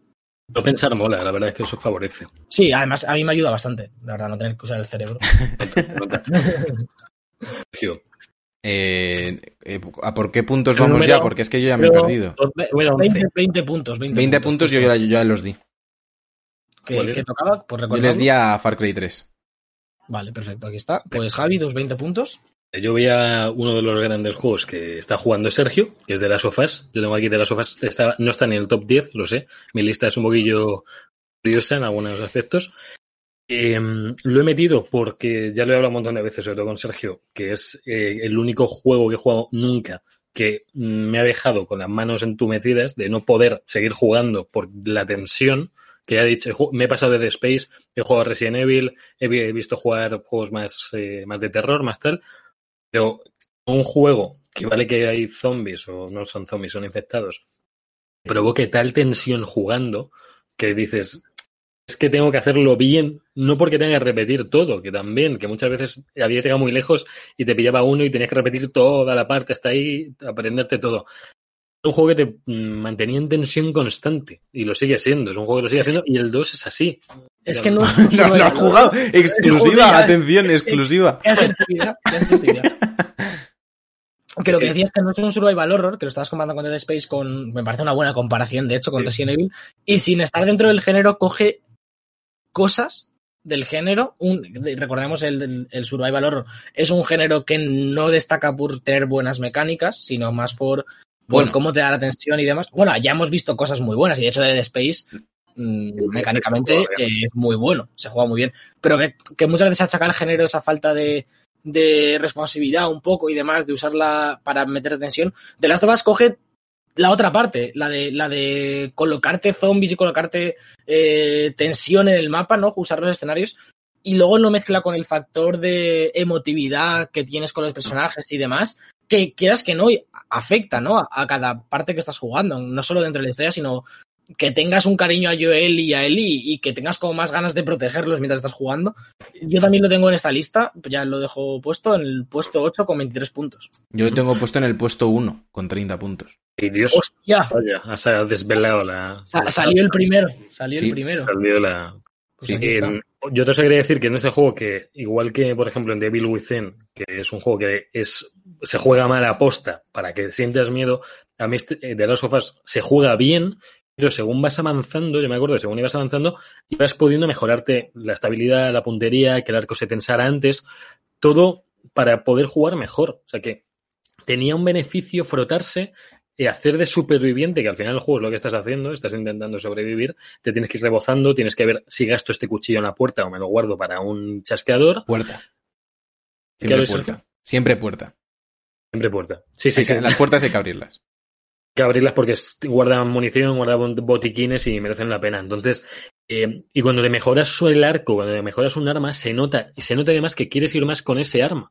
Que si te has mejorado la pistola y, apuntas mejor y apuntas y tienes más alcance, el arco más tenso, eh, tensa más rápido, te, dan, te quieres jugar más con eso. Y al final no sé, creo que está bastante bien la recompensa, o sea, el riesgo recompensa está bastante bien hecho en de las sofás. Te cuesta todo un huevo, pero al final luego vas yendo mejor, son más o menos por la mitad del juego, más hacia adelante, viendo que no puedo tensar esto bien, le doy un cholazo, me voy, cojo a este. No sé, yo creo que al principio sobre todo, que es cuando no tienes contacto con el juego, te dan por todos lados, pues porque vas más torpe, la puntería de Joel, el tío respira. O sea, es que lo normal es fallar. Yo decía a Sergio, por muy buena puntería que tuvieras, puedes fallar tiros y no siempre le vas a dar en la cabeza. O sea, no es un juego que vayas dando chorazos. Si ves al tío quieto y tú estás quieto, vale. Pero por lo general, si te viene el bicho corriendo, te viene que tiene patrones totalmente aleatorios el bicho cuando viene a por ti esas mecánicas son las que te dan la tensión. A mí que me pongo una oscura sin más, pues, pues sí, te mete tensión porque no ves nada. Yo estoy, de, estoy, de acuerdo, pero no, pero no, no creo que eso sea lo que le hace un juego brillante. O sea, creo que, que lo que realmente le hace brillante es que no solo tiene eh, las mecánicas que sientes que eres un superviviente, que quieres buscar recursos, que es incómodo apuntar, que eso lo tienen muchísimos juegos. Me parece que el juego, que es algo que hace muy bien Naughty Dog, es que está como en un en un punto dulce en el que es incómodo, eh, hay tensión constante, no estás a gusto nunca en el mapa porque no sabes si al otro lado de la, de la puerta eh, va a haber un chasqueador, pero está lo suficientemente bien diseñado y, entre comillas, casualizado para un público general que no es eh, angustioso jugarlo. Entonces, no es hacer un esfuerzo por jugar como puede pasar como con algo, puede pasar por ejemplo con Dark Souls. Alberto, Alberto, Alberto se pira, Alberto nos ha tirado la cámara. Eh, o sea, es cómodo rejugar, o sea, es cómodo de rejugar, la narrativa te empuja a seguir, entonces me parece que esa, esa incomodidad que, que describía muy bien Javi en cuanto al gameplay, que, hace que te, metas mucho en, en la piel del personaje, la suavizan con todo el tema narrativo, con todo el tema de que eh, no es un juego que castigue mucho el fallar, puedes volver a reintentarlo, prefiere muchas veces que te pillen y, y, decir insta-kill, te pilla el chascador, repite toda la zona para que tengas una sensación de que lo estás haciendo realmente bien y no que vas corriendo por el mundo huyendo de todo el mundo a machetazos, que por cierto, me llama la atención la de machetazos que metes, que es de locos. Yo pensaba que se metían menos barrazos de hielo. Y a mí con The Last of Us, ya en lo personal, y por lo que le meto en el número uno, esta es la primera vez que lo estoy rejugando y me pasó algo que, que, me pasó, por ejemplo, me pasa con algunas películas. Eh, un caso es, por ejemplo, con La La Land, que es una película que me gusta mucho, la de una vez y como que no quiero volver a verla por no adulterar esa primera experiencia. Y ahora, al volver a, jugarlo, me di ¿Mm? cuenta que no, o sea, que no se pierde nada, que, que hay una barrera en, en cuanto a los gráficos, que ha avanzado mucho y que se nota que no es un juego completamente actual, que hay algunas barreras, en, yo por ejemplo en el tema de la resolución eh, y, demás. Y sin embargo te metes de lleno en la historia y da igual que estés mirando el chat cada 30 segundos, da igual que eh, oigas el volumen bajito porque estoy escuchando a Javi por Discord, da igual lo que pase, es un juego que absolutamente consigue meterte en la historia. Incluso si tienes 12.000 capas de impedimentos antes de llegar a ella. Que decía que yo hay una cosa que me que destaco especialmente de las tofas y es el final. Es que el juego es excelente, el 100%, todo el juego es increíble, pero la última cinemática, tío, es que para mí solo eso se merece los puntos que le he puesto.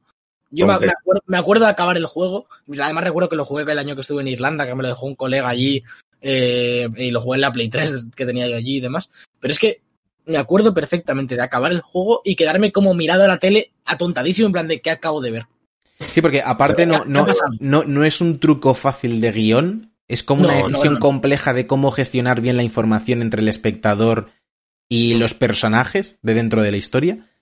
Y, y, también me parece que es un juego que, que, ya lo tenemos relativamente lejos. Ahora vemos que constantemente están saliendo juegos de una, de una calidad narrativa excelente, pero me parece que en el momento era todavía incluso más maduro narrativamente que todo el resto de juegos que podíamos encontrar. Me parece que es un juego que, cambia el rumbo de los videojuegos. viniendo de Naughty Dog que había hecho Crash, eh, Jack and Daxter y Uncharted, que son juegos que Uncharted narrativamente es un juego Aventura pura. interesante. Muy cachondo, mucha comedia. Sí. Y ha evolucionado muy bien a lo largo de la saga y el 4 tiene un peso narrativo que a los fans de la saga pues eh, nos afectó de una manera o de otra, ¿no? También, pero ni de cerca lo que hacen con The Last of Us. Y, y después de venir de eso, de Uncharted 2, Uncharted 3, no sé si fue antes de Last of Us o Uncharted 3, creo que... Eh, The Last que of The Us va después. Sí, sí, cierra Play Eh, 3. Cierra, cierra. Bien- bien- bien- viniendo de Uncharted 3 y Uncharted 2, que son lo que dice Javi, comedia aventuras, ¿no? A nivel narrativo, eh, ves este de Last of Us que no te puede, no te esperarías, ¿no? De Naughty Dog, y lo hace tan bien, lo hace tan bien a nivel narrativo que, que se te caen las lágrimas, vamos. Es, es acojonante.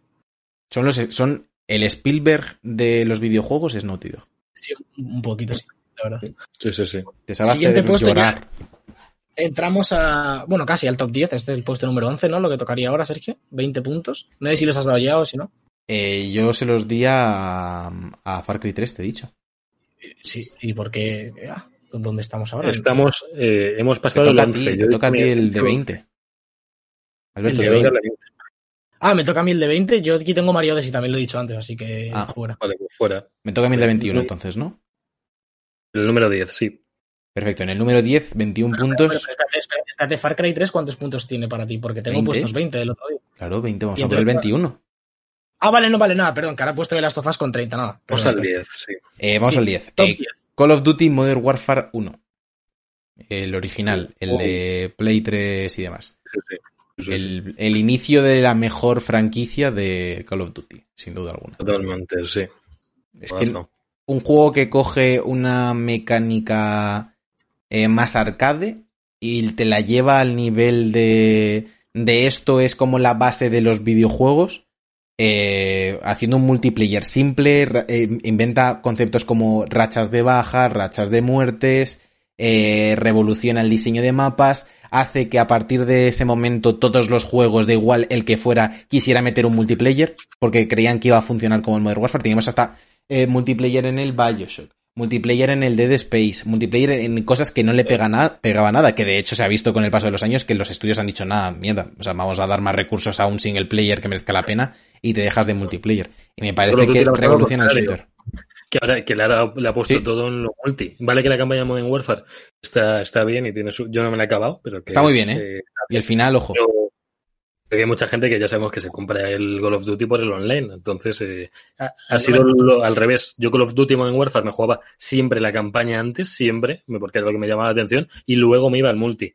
Pero eso ya se está perdiendo poco a poco, yo creo, en los Call of Duty cada vez más. Sí, lo que, Javi, lo que Javi decía el otro día de, no, el Counter-Strike como shooter por antonomasia, es que hay, ya hay generaciones, yo creo que soy parte de esa generación, que para Sí, nosotros sí, el shooter claro. por antonomasia es el Call of Duty. Ese es el Call of Duty a partir de este Modern Warfare. De hecho, Sí. yo, yo lo digo siempre y lo digo. De hecho, últimamente lo estoy repitiendo más de, por los streams de Valorant, ¿no? Que se me da fatal.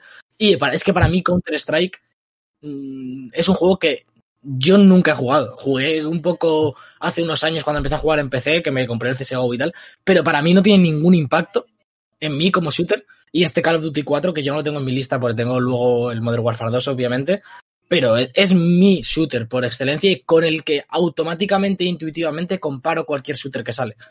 Es, que Es decir, yo- es como que tu cerebro funciona con sus reglas. O sea, cuando te metes en el Valorant es como que hay cosas que no entiendes, sin embargo, tú te metes en el, en el COD, en el Duty, y sabes cómo funciona todo y tu cerebro como que se siente a gusto.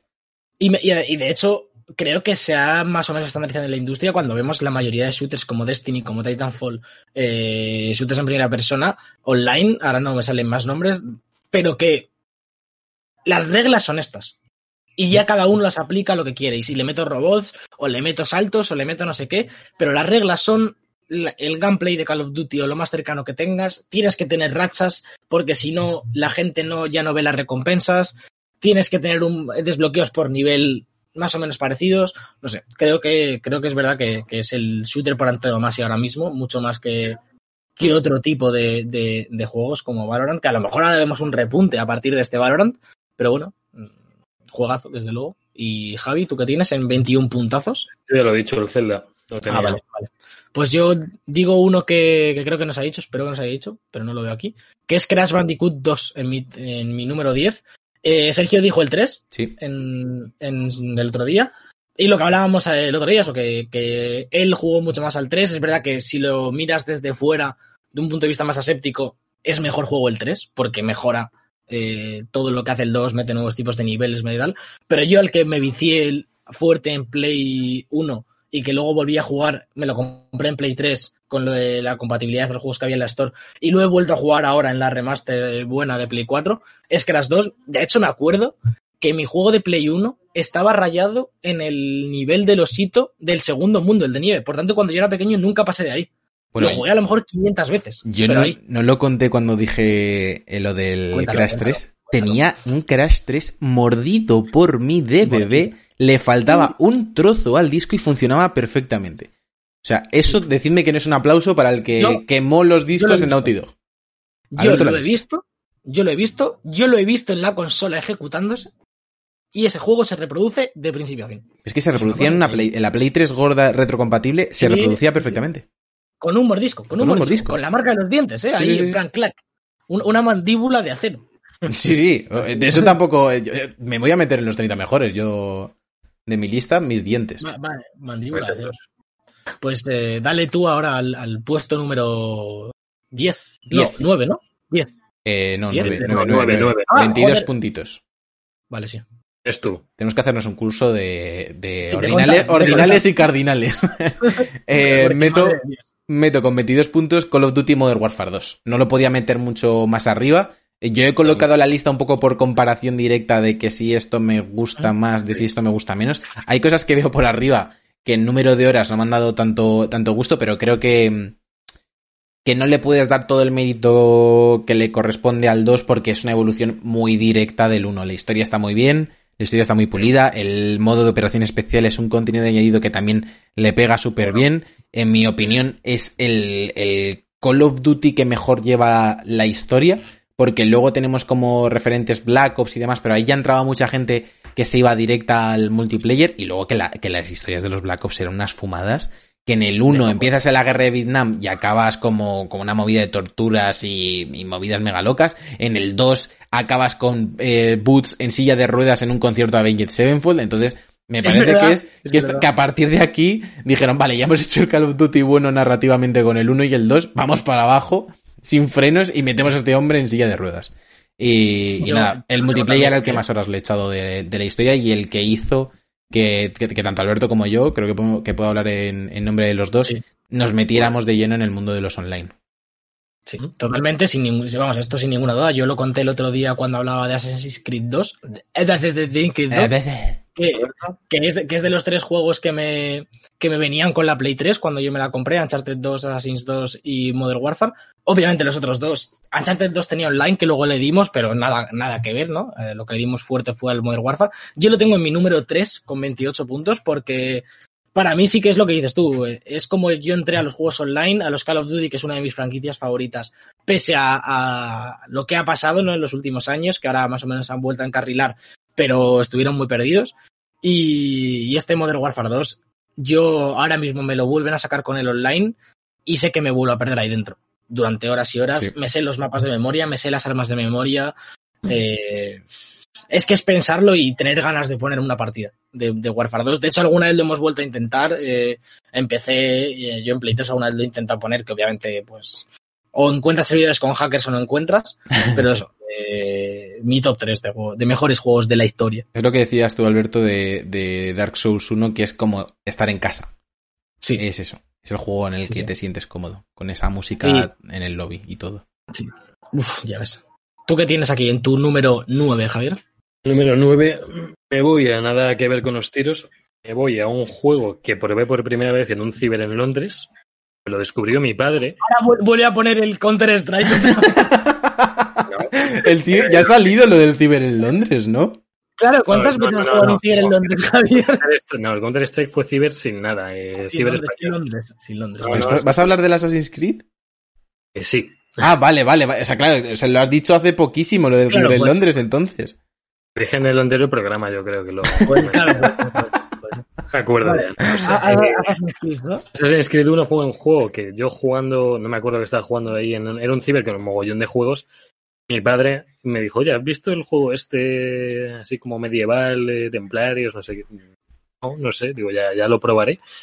Lo probé, lo probé desde el principio, desde el comienzo del juego, y dije, ¿y esto? ¿Y esta magia? O sea, un juego en tercera persona, medieval, asesinatos, eh, eh, escalar. Eh, no, no, había jugado nada parecido, nada que ver. Yo venía a jugar Ratchet Clan, de jugar, pues a lo mejor, no sé si era un Call of Duty antiguo, de jugar a la Wii, Wii Sports, eh, pues, hay que ver. Y, y ver este Assassin's Creed eh, fue una locura. O sea, a mí Assassin's Creed 1 me parece el inicio de todo. Me parece, el, para mi gusto, del, parece de los mejores. No tengo aquí el Black Flag, porque el Black Flag no tiene el mismo... A nivel juego me quedaría antes con el Black Flag, quizás. Porque es el que tiene todo. Tiene cosas del 2, tiene cosas del 1, tiene cosas del 3. Pero es que la Assassin's Creed 1 fue el que lo inició de una forma impecable. Que con el... ¿Cómo se llamaba este hombre? Con... El, con Altair. Altair. No, no, el, el, el, el, creador de los Assassins. Tras, no sé. Guillemot. No, sí. pero ¿Guillemot es de los Assassins? Plan... Era, el, era el que creó la historia, que se fue a hacer el juego este de los primates de Descubren el Fuego. Es Guillemot, ah, no, pero, pero, pero, ese no es Guillemot. Guillemot es, es, es CEO, CEO de Ubisoft, no hace juegos ya. El de los primates es otro, es, un, es otro francés que, que es creador, pero no es Guillemot es el que creó lo que es la historia de Assassin's Creed, es ese hombre, y yo les, que luego se fue, creo que no hizo ya, no sé cuántos hizo, pero no, no muchos más. Así que nada, yo ahí lo dejo, número 9, Assassin's Creed 1.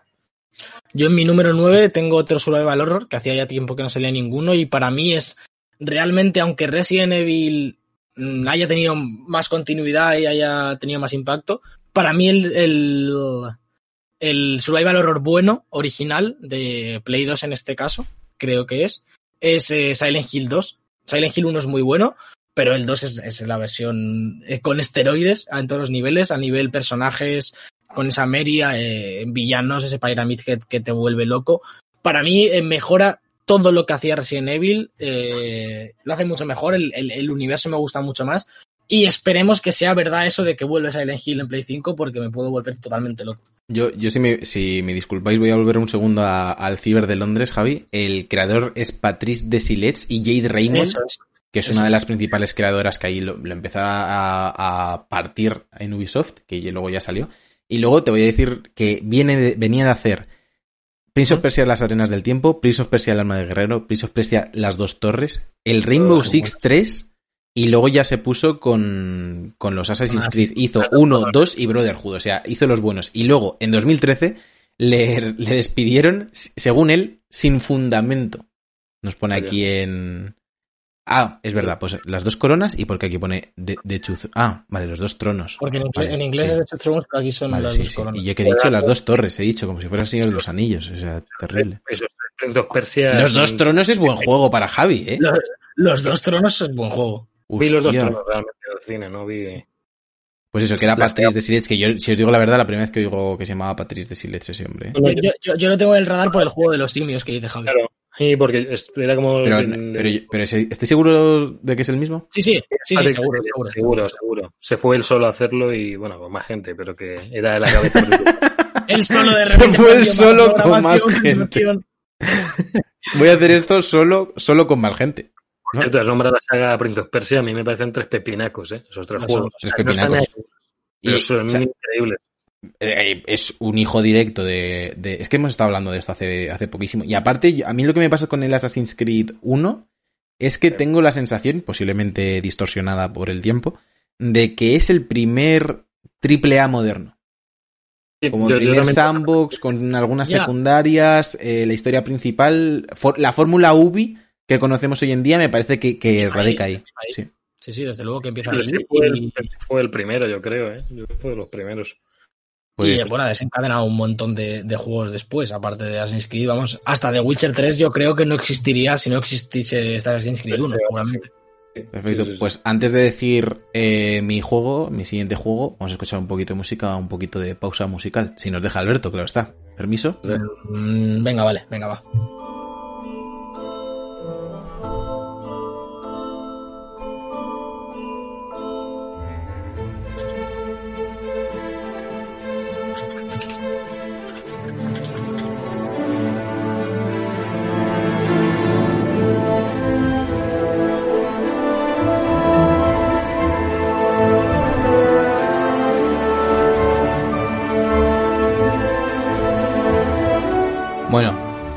Voy a ir con mi juego número, ¿por cuál vamos a leer todo? ¿Número 9, número 8? Número 8, vale. Número 8, número 8. Star Wars un poco Este esto, es unpopular opinion completamente. Y he metido tan alto que, que ni yo me lo creo. He metido Star Wars Jedi Fallen Order. Pero, pero, pero, ¿a ti qué te, pasa? ¿De, de dónde- dónde estás? ¿Qué has fumado? O sea, Eh, sé- debe, debe ser que yo hay algo que me pasó con ese juego que a nadie más le ha pasado o alguna movida así, porque la gente es como, eh, está bien. Yo de repente llegué a ese juego y vi el puto Souls hecho Star Wars y dije, no puede ser. No puede ser. O sea, tenía todo lo bueno de los Souls y todo lo bueno de, de, de Star Wars. O sea, era... o sea, es, es que, que, que- que puede salir mal. O sea, ¿qué puede salir mal?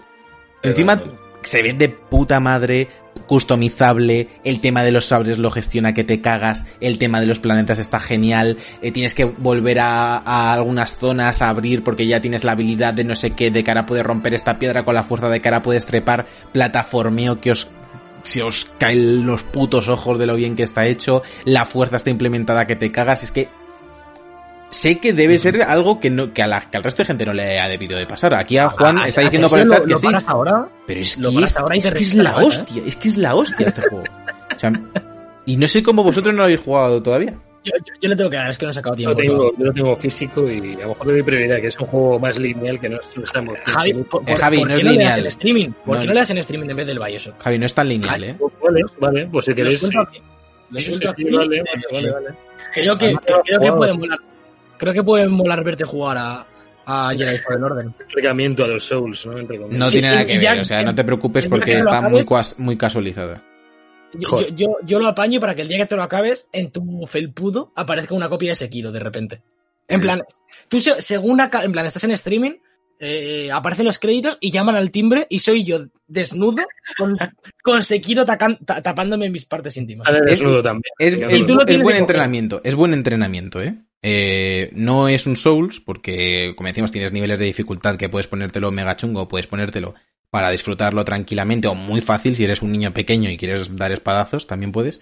Pero, pero te, va- te va a flipar, Javi, te va a flipar. Y me Vale, parece pues, una puerta de entrada pues, perfecta. Y si encima os mola Star Wars, yo encima que estoy flipado con la trilogía moderna, que la gente no le para de echar mierda encima, y a mí me ha encantado lo que han hecho con esta trilogía, que no digo que me haya cambiado la vida, pero a mí volver al cine a ver estas tres películas, me parece que, es que lo han gestionado bien, es que no pedían nada más. eh, para, para, estas, para estas películas y me parece que es un juego perfecto que ha salido en el momento que le tocaba, no como los Battlefront ni nada de eso. Los Battlefront modernos, me refiero. Así Sí, que sí, ahí sí. le tengo 23 puntos, Michael Jordan. ¿Tú, qué- tienes aquí, Michael Jordan, Javier? Número 8, ¿no? Número 8. Número 8 y aquí ya, ya empiezan más aún los pepinos, empiezan los pepinillos tácticos, empiezan las calabazas, los calabacines, eh, la berenjena, eh, Gears of War 2, eh, tenía que estar aquí. eh, parece el mejor de los tres, con diferencia. Yo entré a la saga por el 1 y me compré la 360 en parte por el primer juego. Pero es que el Gears of War 2 es una locura, o sea, es una locura. Yo recuerdo cuando jugaba con mis colegas, mis más íntimas, mi colega el de los Tales, Javi, que tiene nombre. ¿Siempre ha sido el de los Tales o alguna vez fue de otra saga? Es también el de los Resident. Es el de los Resident y el de los Tales. Es el que se ha pasado el 4 como 15 veces eh, o, o más. ¿El Tales 4 o el Resident Evil 4? No hay Tales 4. Pero no, sí. sí. A ver, se, se llama, se llama Álvaro, que luego no, no sé si escuchará esto, no sé si nos ha escuchado, pero se llama Álvaro. ¿Se, se llama Álvaro o ese es su apodo y en su DNI pone el de los Tales? Pues Ojalá sea el de los Tales y ya está. Estaría guapísimo. Jugábamos eh, por interconexión cuando yo creo que nadie había descubierto eso. O sea, eh, esto es, esto es 2008, creo. 2000, sí, sí, 2008, cuando salió Gears of War eh, 2. Creo que Jugábamos por interconexión significa jugábamos online, ¿no? No, no, no. Jugamos por interconexión con dos consolas y dos teles en mi por casa. LAN. Ah, Claro, por. LAN, por LAN, vale, sí, vale, cable de interconexión. O sea, era por LAN, pero un cable Ethernet. Se conectaba a ambas y Claro, ya está. sí. Vale, o sea, sí, sí, sí. Es que el Jugabas concepto, es que el concepto de interconexión No, no, no, lo ponía en algún menú, científica. jugábamos por Claro, sí, interconexión. Lo ponía, Sí, lo ponía por un menú. sí. Interconexión. Pues me, lo, me, lo, me lo creo, me lo creo. pero- 360 joder, que lo ponía. Sí, sí, yo creo que sí. Si jugábamos el modo horda a 4 por este, por este sistema. O sea, jugamos los cuatro juntos. He, he jugado tanto al modo horda del 2 con yo y a pantalla partida, chaval, tantas horas. Una locura. Nosotros le hemos dado mira, muchísimo, muchísimo. Merece. El del 3 está muy bien, pero ya se va al tema construir y yo lo alejaría por A mí ahí. es que me mola, a mí es que eso me mola, tío. Me mola, pero no me parece mejor que el del 2. El del 2 me parece el, equilibrio perfecto entre el 1 y el 3. Es un. Te cuesta la vida aguantar, te salen bichacos, no tienes tantas facilidades, eh, tienes que saber gestionarte, cubrir bien, usar bien los escudos. Los escudos eran, eran eh, clave en Gears of War 2. Poner, colocar los escudos como barricadas eran clave en, eh, y nada, pues yo lo dejo aquí octavo con 23 puntos, ¿no? Sí, sí. sí. Yo, a mí que me, saltáis porque ya he dicho The Last of Us en, en este puesto 8, así que dale tú, Sergio. Eh, pues es que a mí en el puesto 7 me saltáis porque he dicho Assassin's Creed 2 con 24 puntos, así que Javi. Pues, pues dale, Javier. Yo no he dicho nada, aquí en mi séptimo todavía no lo sabéis. Es el videojuego por el que yo me compré la Play 4. Igual o sea, que... quieres decir porque me compré un ciber en Londres. Es propietario de una franquicia de. ¿Te imaginas que voy probando por ahí cibers y descubro Estás mega jodido por el Brexit. yo, estuve hace más de 10 años. A ver, ¿por qué, ¿por qué juego de colegas te compraste? No es, juego, de colegas, es un juego que yo nunca mm, habría pensado, me hubiera enganchado tanto. De heroína. No, lo, no, no podéis saber cuál es. Es vale, el mejor videojuegos que ha habido Sombras de Mordor. ¿En, serio, tienes al Sombras de Mordor en tu puesto número 7? No, mi número 7, sobre todo por lo que significó con la Play 4 y por que fue mi detonante a un juego que en. ¿Dónde fue? En la Games Week, creo. A lo mejor le eché cuatro horas jugando continuamente. Nunca me había estado con un juego enganchado tanto en un sitio en el que podías jugar gratis. Yo es un juego que me, me he pasado, que me gusta mucho pero me parece, que es un juego bastante genérico. Para, para, nada. Yo a nivel jugabilidad creo que no es de lo más satisfactorio que he jugado nunca. Copiando las, como Batman, la Sí, es como Batman. la mecánica de Batman, pero era mil veces más satisfactorio. Sobre todo porque rebanabas cabezas con la espada. Sí, que es verdad que, que, el, que el feeling es muy, muy bueno. era y era de los primeros de Play 4 que decías, joder, que se viene un buen juego de Play 4, que esto ya no es Play 3, que tiene el sistema Nemesis, esto de que los tíos se acordaban de ti. Eh, que al final te podías ir teletransportando pegándoles, que dabas flechaco, flechazas que les atabas al pie, que te, transportabas de uno a otro dando, dándoles con la espada continuamente. Me pareció, eres de los juegos en los que muchas veces estaba matando orcos porque sí, sin más. O sea, era tan divertido liarte a espadazos con todo lo que se movía combos de ciento y pico, que si exploto esto, que si me subo un bicho, que si cholazo la cabeza, que si luego en llamas, que si luego ejecuciones por todos lados, que si la espada la tengo en llamas y empiezo a reventar. Eh, yo os digo, fue el juego que más me ha enganchado en muy poco tiempo y que tiene que estar en mi top 10. Yo tengo una pregunta. Eh, nos estás diciendo que puedes poner el arma en llamas y todo eso. Eh, tema hielo, como. Tema, tema, tema lava hielo, ¿Hay, conversión? Hielo en este, no hielo. No hielo. Vaya. Y aún así tiene 7, ¿eh? Ojo. Ojo, eh, tiene que ser bueno para que. Sin, hielo. Javi califica los, los juegos como la Coca-Cola. Hasta sin hielo me gusta. Hielo mola mucho los juegos. Eh, decidme que no mola congelar. ¿Os acordáis en los valles de congelar a los Big Daddies, tío? Que, que lo pagabas en seco ahí a un bichaco enorme, tío. Te iba a reventar. Le dabas con el plásmido en la cara y se quedaba quieto. está, en el top en el top 3 mejores poderes de un videojuego, yo creo. Sí, sí, sí. sí. El hielo. El hielo. El hielo. y luego otro que soy muy fan siempre es de los poderes temporales, tío. Eh, no de volver atrás en el tiempo, que también molaría, sino de los que es una cúpula en la que el enemigo se mueve más lento, en la que los disparos entran más despacio. El tiempo bala. No, no es un tiempo bala. Es, esto sí que es heredero 100% del tiempo bruja de Bayonetta. Es lo, exactamente lo mismo. El primer juego esto, que creo que salió antes que Bayonetta, que sonará, es de estos juegos que pasaron sin pena ni gloria, entre comillas, os suena el Singularity. Un juego se llama Singularity sí, pero llevaba...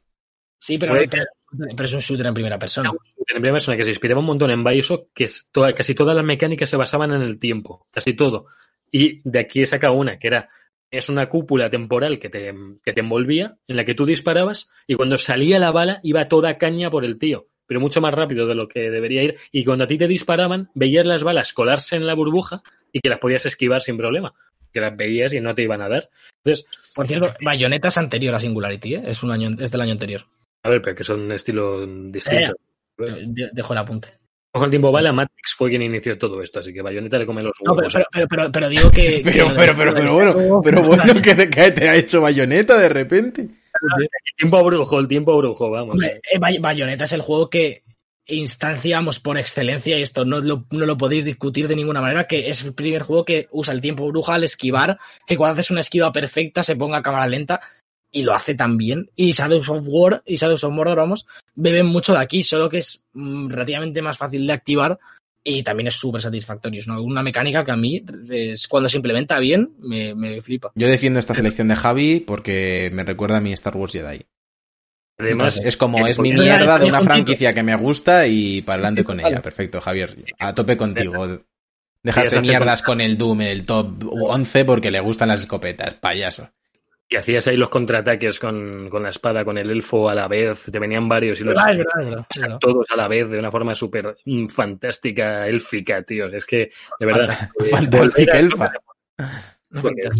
Género fantasía. Eh, Yo aquí me, me, mantengo otra vez en el banquillo porque en el puesto 7 tengo el Breath of the Wild, así que Perfecto, pues eh, yo en el top 6, eh, con 25 puntos, meto Uncharted 2. Bueno, me vais a saltar entonces al final, hasta el final casi, porque yo lo tengo también. Tú lo tienes con 25 puntos, yo lo tengo en el top 2 con 29. No, perdón, perdón, perdón, perdón, perdón. ¿Dónde está? ¿Qué estás diciendo? En el top, en el top 5 con 26, perdón. Con el 26. O, sea, que el siguiente te lo saltas. Perfecto. Pues vale, pues eh, Uncharted 2. me, salto varios ahora. Es que en, el, en este también me vais a saltar porque tengo en el top, eh, en el 25 puntos Assassin's Creed 2, que ya los di. Así que yo ya me callo un rato. Ah, perfecto. Pues si quieres habla tú de Uncharted. Como vas a estar un rato callado. No, ¿qué, decir de Uncharted? Ya hemos hablado del 4, ¿no? Hace un rato, ¿o no hemos hablado todavía? eh, sí, hablamos el otro día. Pues, ya, te digo, como juego de, de aventuras, creo que hay muy pocos que se le puedan acercar. Eh, claramente a nivel, a nivel técnico lo decía con Uncharted 4, que es un al que no se le ven las costuras. Ya le pasaba a este Uncharted 2 en su época. Obviamente, cuanto más avanza el tiempo, pues más le vamos viendo el scripting y demás. Pero también mi primer juego tocho tocho de Play 3, ¿no? Con a nivel gráfico y demás, el primer exclusivo que yo jugué. Y me voló la cabeza, lo he rejugado varias veces, todo el tema de la daga y demás la escena, esa, la escena que vimos en la demo, en los trailers del tren en la nieve, que ibas eh, escalándolo porque se, porque se estaba colgando un precipicio, me parece espectacular. Es que es espectacular este juego. Y poco se habla de que, para mí sube puntos que patrocinase en Desafío Extremo con Jesús Calleja. Para mí eso, sube puntos. Porque como fueron al Himalaya y demás, la parte de Nepal me parece brutal. Desde que vi esas banderitas de colores por la montaña, eso quiero ir a Nepal. O sea, es mi pasión ir a Nepal y disfrutármelo. Y Javier nos va a venir con el hate que le gusta más el 3 o algo, ¿no, Javier? Sí, sí, claro. es que yo con Uncharted no tengo ningún hate, tío. Me gusta más el 3, pero el 2 me parece un juegazo también. A mí es que el 3 mm, mm, me dejó un poco... Eh, como está bien, pero no me ha aportado mucho. A mí tenía más diversidad de momentazos épicos. O sea, de momentazos del avión en el desierto, de batalla a caballo, el, el barco que se hunde. ¿Hielo? Parece que tiene unos momentazos me acuerdo. Había muy en, el, en el 2 hay más hielo. ¿eh? Sí. Todo, todo vuestro. Perfecto. Podéis haceros unos cubitos con ellos si queréis, pero. Pues están goti. Dale, Javier. Creo que a mi juego número 6 sigo con los 8, sigo con las calabazas.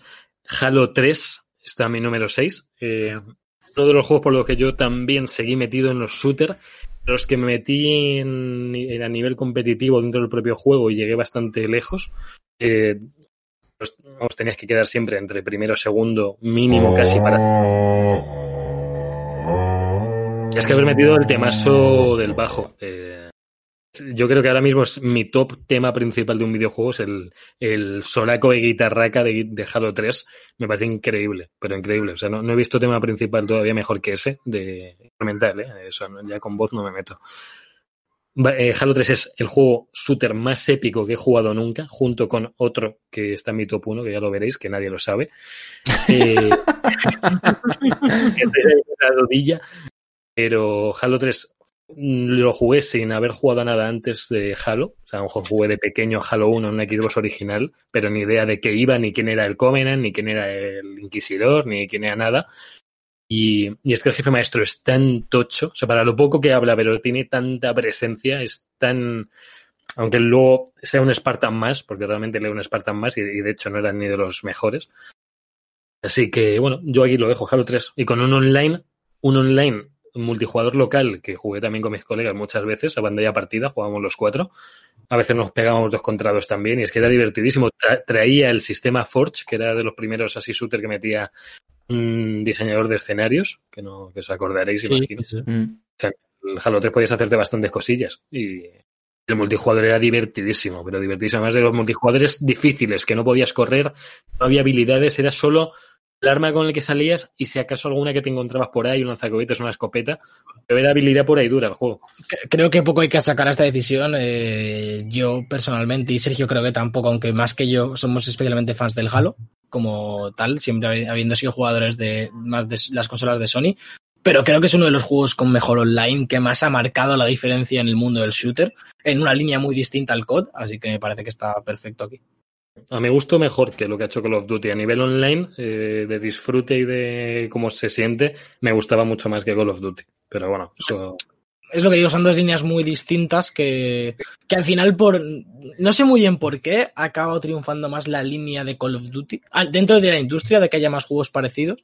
Supongo que también es algo más fácil de replicar que lo que hace Halo. Entonces, es como más seguro, pero vamos, este Halo 3 es. es que lo de Halo se parece más al multi del Doom, del 1 sí, sí, Era muy divertido. A mí eh, es como muy arcade, muy, muy arcade. Eh, que destrozas al enemigo, que tienes armas raras. Eh, sí, las granadas son extrañas también, no sé. Eh, me encantó. El, online del Doom le pegó mucho con Javi y era muy divertido. Bueno, pues aquí me, volvéis a saltar porque tengo Assassin's Creed 2 en mis 25 puntos. Así que, Sergio, una vez más. 26 puntos, Red Dead Redemption 2. El, el de los vaxqueros. El de los vaxqueros, el de Arthur Morgan. Morgan, lo tengo que acabar, tío. Sí, está bien. Me queda el prólogo, según me han dicho. Me queda el. No, el epílogo, perdón. Te me queda el prólogo, tío. Imagínate. no empieza ni de la nieve de la casa esa. Eh, me gustó mucho este Red Dead Redemption 2. Un poco como, como el, el, resto de juegos que se puede ver más o menos una línea clara en, en esta lista que he hecho. Es sobre todo narrativamente, le doy más importancia a veces a la narrativa que a la mecánica.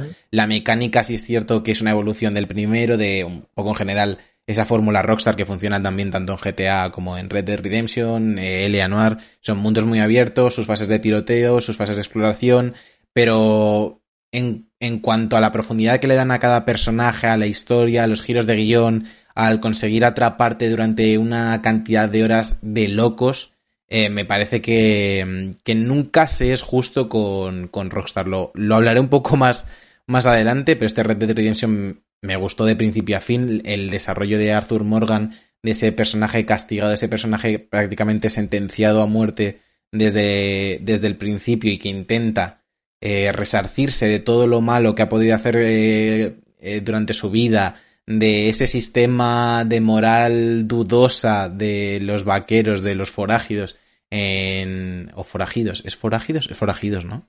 Forajidos, forajidos. Eh, forajidos mola más, ¿eh? Forajidos mola más, porque es como foráneo. Eh, y me encantó, me enganchó de principio a fin. Sé que a vosotros os, os, fuisteis a la mitad y le doy mucho mérito, así que top 5 o 26 puntitos. yo, me, yo, me, quedé justo en la recta final en, en cuanto sabes que hay una noticia extraña, que Sergio sabe a qué me refiero, yo creo, que hay un punto de inflexión muy tocho en el juego y dices, joder, a partir de aquí a ver cómo sigo. Me quedé ahí. No sé decir exactamente dónde me quedé ahora, sí que lo abandoné tras bastantes horas, pero para mí este juego no ha entrado por lo mismo, porque es que al final te dejas cosas fuera, se te olvidan, comparativa, también no me lo he pasado, entonces no, no me parece que esté en posición de opinar 100%, pero aparte de la narrativa, que es un punto muy fuerte del juego, eh, lo que hablábamos con Zelda y además, la forma de, hacer el mundo abierto que hay, en Red Dead, para mí es lo más cercano a Zelda en un juego realista que, he visto jamás. Como cada vez que me ponía a jugar, podía perder cuatro horas cazando unos bisontes, unos news, o, o pescando, o simplemente paseando por ahí porque te da igual. Y al final lo abandoné un poco por eso, porque la historia no era lo que más me estaba eh, enganchando, que también me estaba encantando, sino Simplemente me metía a jugar a Red Dead, a estar en el mundo, ser Arthur Morgan y al final pues lo quemé, ¿no? En, las horas que tenía ese juego para mí.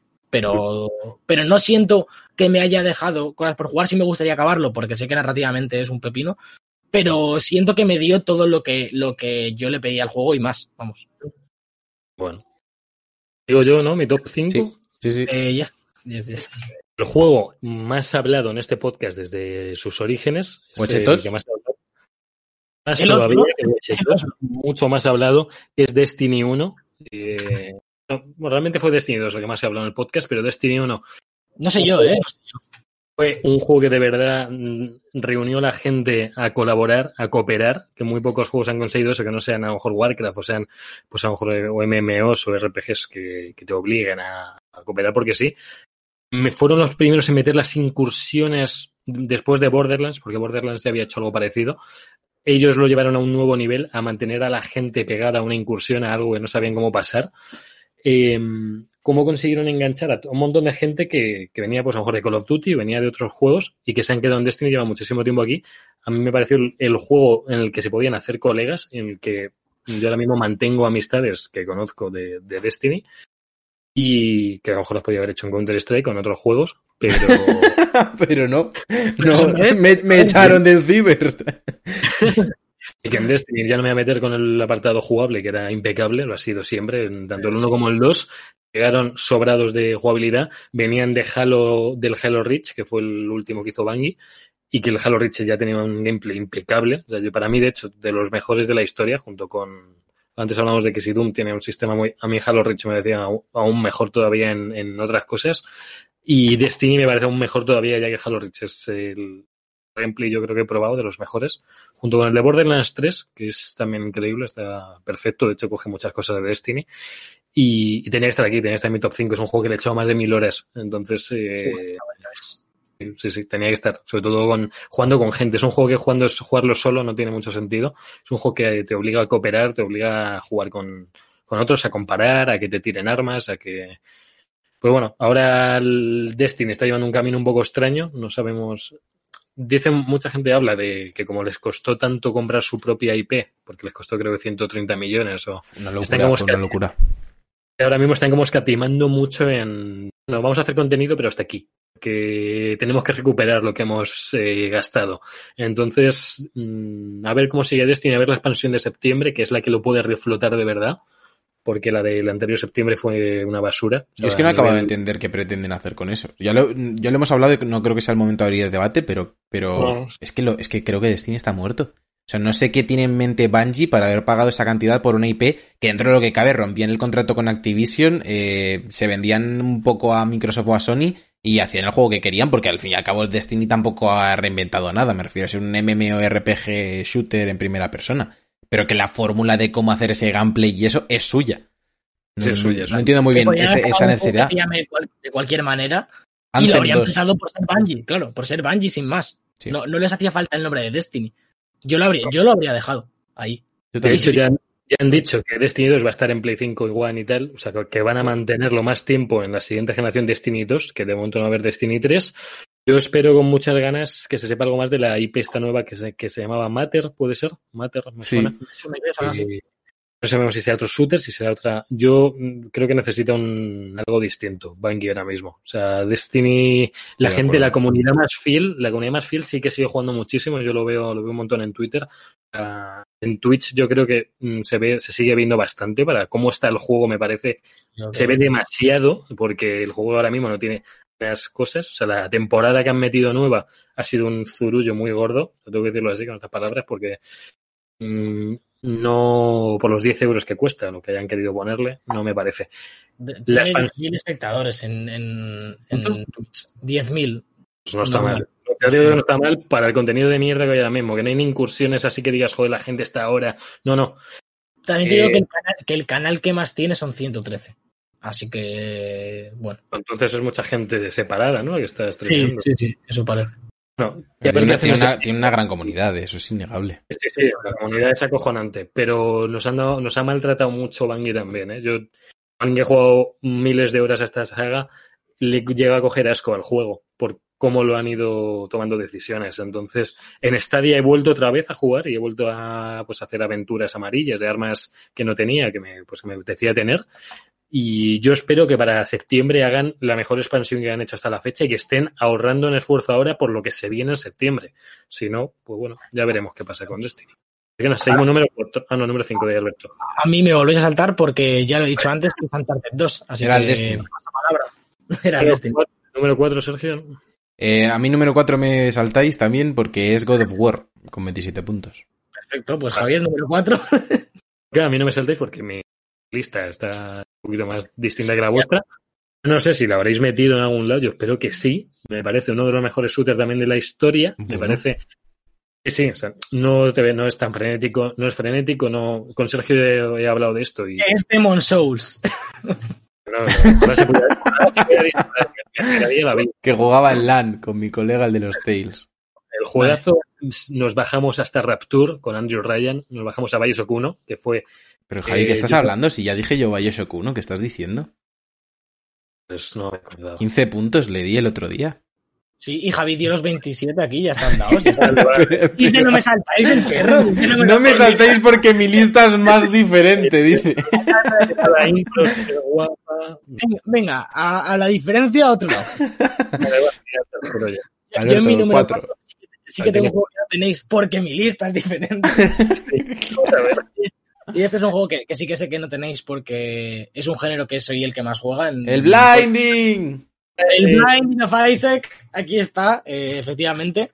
Y para mí un poco en representación de todo el género roguelike, pues, eh, Enter the Gungeon, Slay the Spire, eh, Spelunky, etcétera, etcétera. Hay mil, mil juegos de este estilo. Para mí, el, eh, uno de los primeros, de hecho, de este, de este estilo y el que más me ha enganchado y sigo jugando a día de hoy, le he echado, tengo 300 horas en PC, otras ciento y pico en Switch, creo, no sé, una locura, eh, es The Binding of Isaac y apa- aparte, oye, a pesar de que las eh, expansiones se lo acabaron cargando un poco porque metieron demasiados objetos y entonces la probabilidad de que saliese una run decente era muy baja porque de- hay, hay como mil objetos y entonces al sacar una combinación que sea potente es complicado porque te empiezan a tocar mierdas y tal y las probabilidades están un poco raras pero aún así sigue siendo un juegazo. Ahora viene la última expansión dentro de poco eh, Anti-Birth, me- no, Anti-Birth es la, el mod este que salió que metieron, o metieron de forma oficial, pero viene otra, no sé cómo se llama esta que, va- que va a llegar y la jugaré también.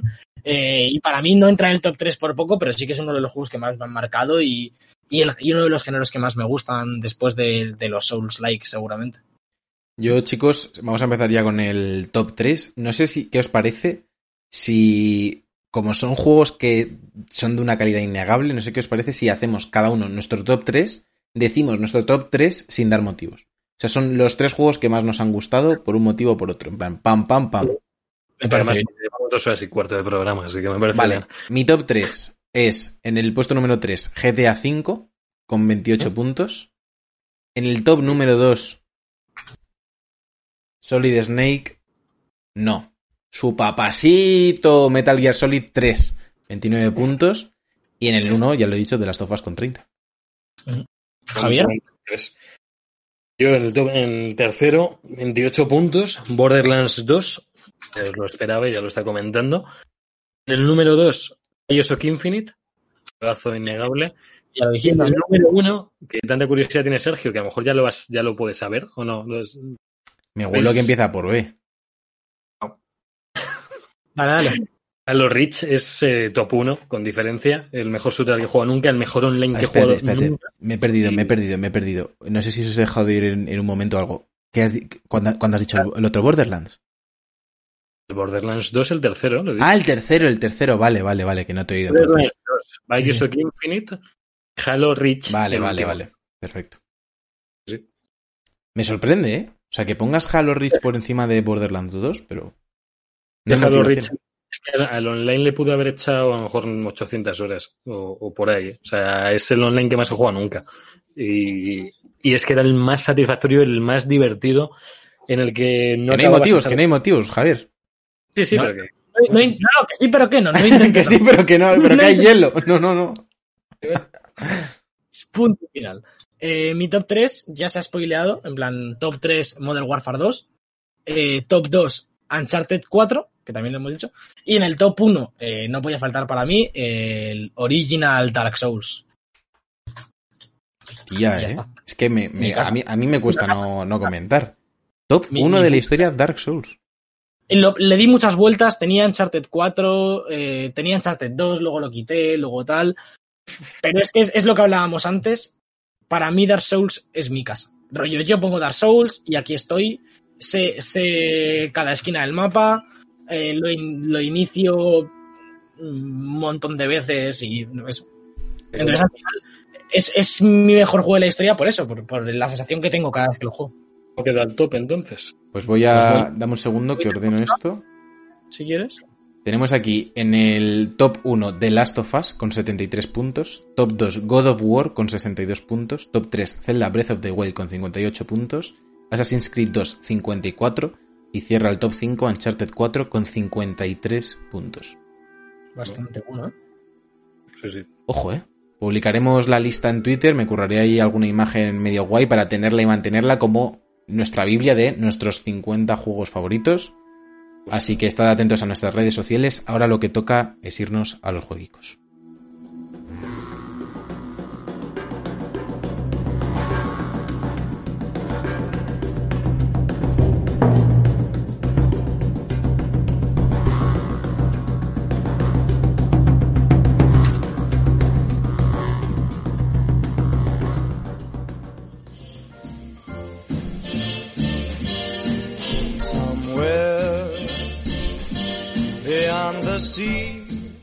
Jueguicos.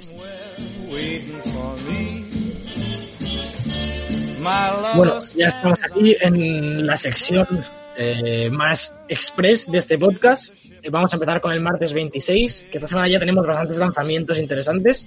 Eh, Minecraft Dungeons en PC, Play 4, One Switch. ¿Sale en Play 4 esto? Me sí, sí, sí, sí, sí.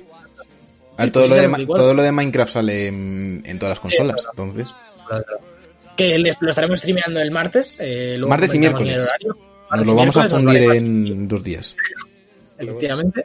Mortal Kombat 11 Aftermath, el DLC tan esperado de Mortal Kombat por la comunidad, PC, Play 4, One, Switch y Stadia. Eh, y Quantum League, bueno, eh, Quantum League que es un juego de rollo Hero Shooter o Shooter competitivo con viajes en el tiempo y tal, sale en acceso anticipado para PC. Y sale la expansión de The Elder Scrolls Online Greymoor para PC y Mac, vamos. salía, perdona, salía, el, salía un, un, Battle Royale de Black Desert Online que ha salido hace poco, de los creadores del Black Desert. Pues un Battle Royale de hace nada, tres días. Pues suena. Vale, vale. No salía en la lista. Me, habló Rabo Loco sobre él y a ver si lo conocéis. Eh, viernes 29, eh, agarraos los machos porque sale Bioshock de Collection para Switch, Borderlands Legendary Collection para Switch y XCOM 2 Collection. Bueno, XCOM Collection para Switch, porque sale el 1 también, ¿no? Trotochaco, que te ha dejado el cuarto. Eh, bueno, no, es XCOM 2 Collection, no sé si viene el 1 aquí o no. Y luego eh, sale también, que este sí que es, bueno, no es nuevo tampoco, voy a decir que es nuevo, pero no. Es Xenoblade Chronicles Definitive Edition para Switch, que se ve bastante de locos. Es un remaster, remaster, en plan, han cambiado los gráficos, las caras y demás. Y luego sale un juego que se llama ojo, Utawarerumono Prelude to the Fallen, que sale para Vita y Play 4. Y luego ya el domingo 31, Spirit of the North para PC y Switch. Nintendo, sigue manteniendo ahí los pepinos cada mes, ¿eh? O sea, el CrossFit, el Xenoblade vale que es antiguo, pero... pero, el, trabajo de remaster con Xenoblade es muy de locos, ¿eh? ¿Habéis visto los vídeos? Se ve yo diría que se ve mejor que el Xenoblade 2, ¿eh? Un poco. A mí lo que me está gustando de Nintendo en esta generación, que era lo que la gente le estaba pidiendo en la anterior, en anterior y no hicieron, es que hay muchos juegos que te puedes haber saltado en otra plataforma y que ahora los puedes jugar en Switch. Porque con Wii U, como no salían nada de third parties, ni ningún juego tenía versión de Wii U, es que si quieres jugar cualquier otra cosa no puedes. Y ahora poder jugar a todo lo anterior, obviamente también lo facilita que sean juegos más antiguos y que el remaster pueden ajustarlo a la consola que ya es más potente que la Wii U, pero es que es lo que la gente pedía. O sea, por fin han hecho caso a algo que le estaba pidiendo todo el mundo. Es que no, no tiene mucho sentido lo que estaban haciendo. Y luego también, no sé si habéis hablado del Quantum. ¿Cómo se llama? El, sí, el Quantum League.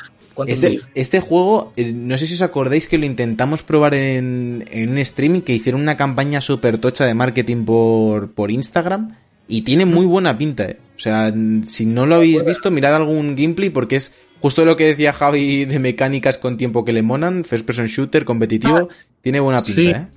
Sí, sí, sí, no, es el de los portales, ¿verdad? No. No, es como que, tomas una decisión y puedes volver para atrás para intentar solventarlo y ver cuándo te han matado y movidas. O sea, tiene buena pinta. Tiene buena pinta. No es, no es free to play, ¿verdad? Pues no sé cómo lo van a gestionar. No lo sé. es que no, había. Como empecé en acceso anticipado, ya lo buscaré. Uy, qué tema te has puesto del Borderlands, tío.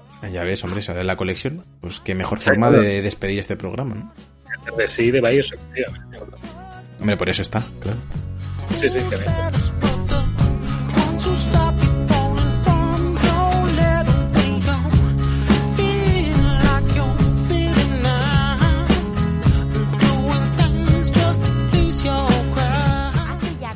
merchandising de The Book Live en nuestra tienda de la tostadora.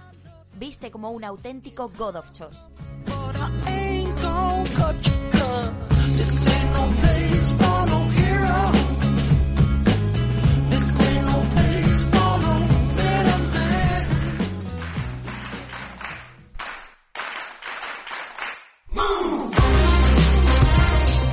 Y hasta aquí este programa 19 de la temporada V de The Bug Life. Ha sido un placer estar con todos vosotros, Javier López. De Victoria, y por cierto, sí que han confirmado el Quantum Break va a salir en Play 4, One y Switch. ¿El, decirlo. ¿El Quantum Break? ¿O el Quantum, League? Ah, es que has dicho Quantum Break, ¿no? Sí, lo ha dicho, lo ha dicho. De, la dislexia, lo siento. Culpable, culpable. La distopía. Eh, Alberto Blanco, muchas gracias por haber venido, por habernos dejado tus jueguitos, por no haberme dejado poner la música, programa completo. Y al armario. Despedido. Y al armario. No, pero la semana que viene hay armario, la, la Semana que, la semana que viene hacemos la despedida oficial. Saco todo del armario. Hazlo, dentro del armario, ah, tío. A, lo mejor, a lo mejor, es muy posible que esté vacío. Ojo. Y lo podrías hacer dentro, entonces. Puedo, puedo acurrucarme dentro del armario con, tengo un alargador de USB, me meto con el micro en el armario. a mí me fliparía eso, ¿eh? Aparte, como es el iPhone, te pones la linterna y te grabas de dentro. Ojo, es que del iPhone no tengo tanto alargador, no sé si me va a llegar, pero bueno. Voy a, voy a pensar un setup para la semana. a ver, después de lo que ha pasado hoy, anything is possible, ¿eh? Uf, es que fue mágico. El, no, Santi, el domingo no sales tú en el programa porque no estamos viendo juntos todavía el domingo. Y además tú te mudas tarde. Alberto se pone a leer comentarios como si esto fuera el post-podcast. Esto, esto, es una vergüenza. Eh, yo soy Cerqueira. Ha sido un placer estar con todos vosotros. La semana que viene más desnudos y más de bug. Y nada, que nos sigáis en todas las redes sociales. Nos vemos, gente. Chao. Adiós.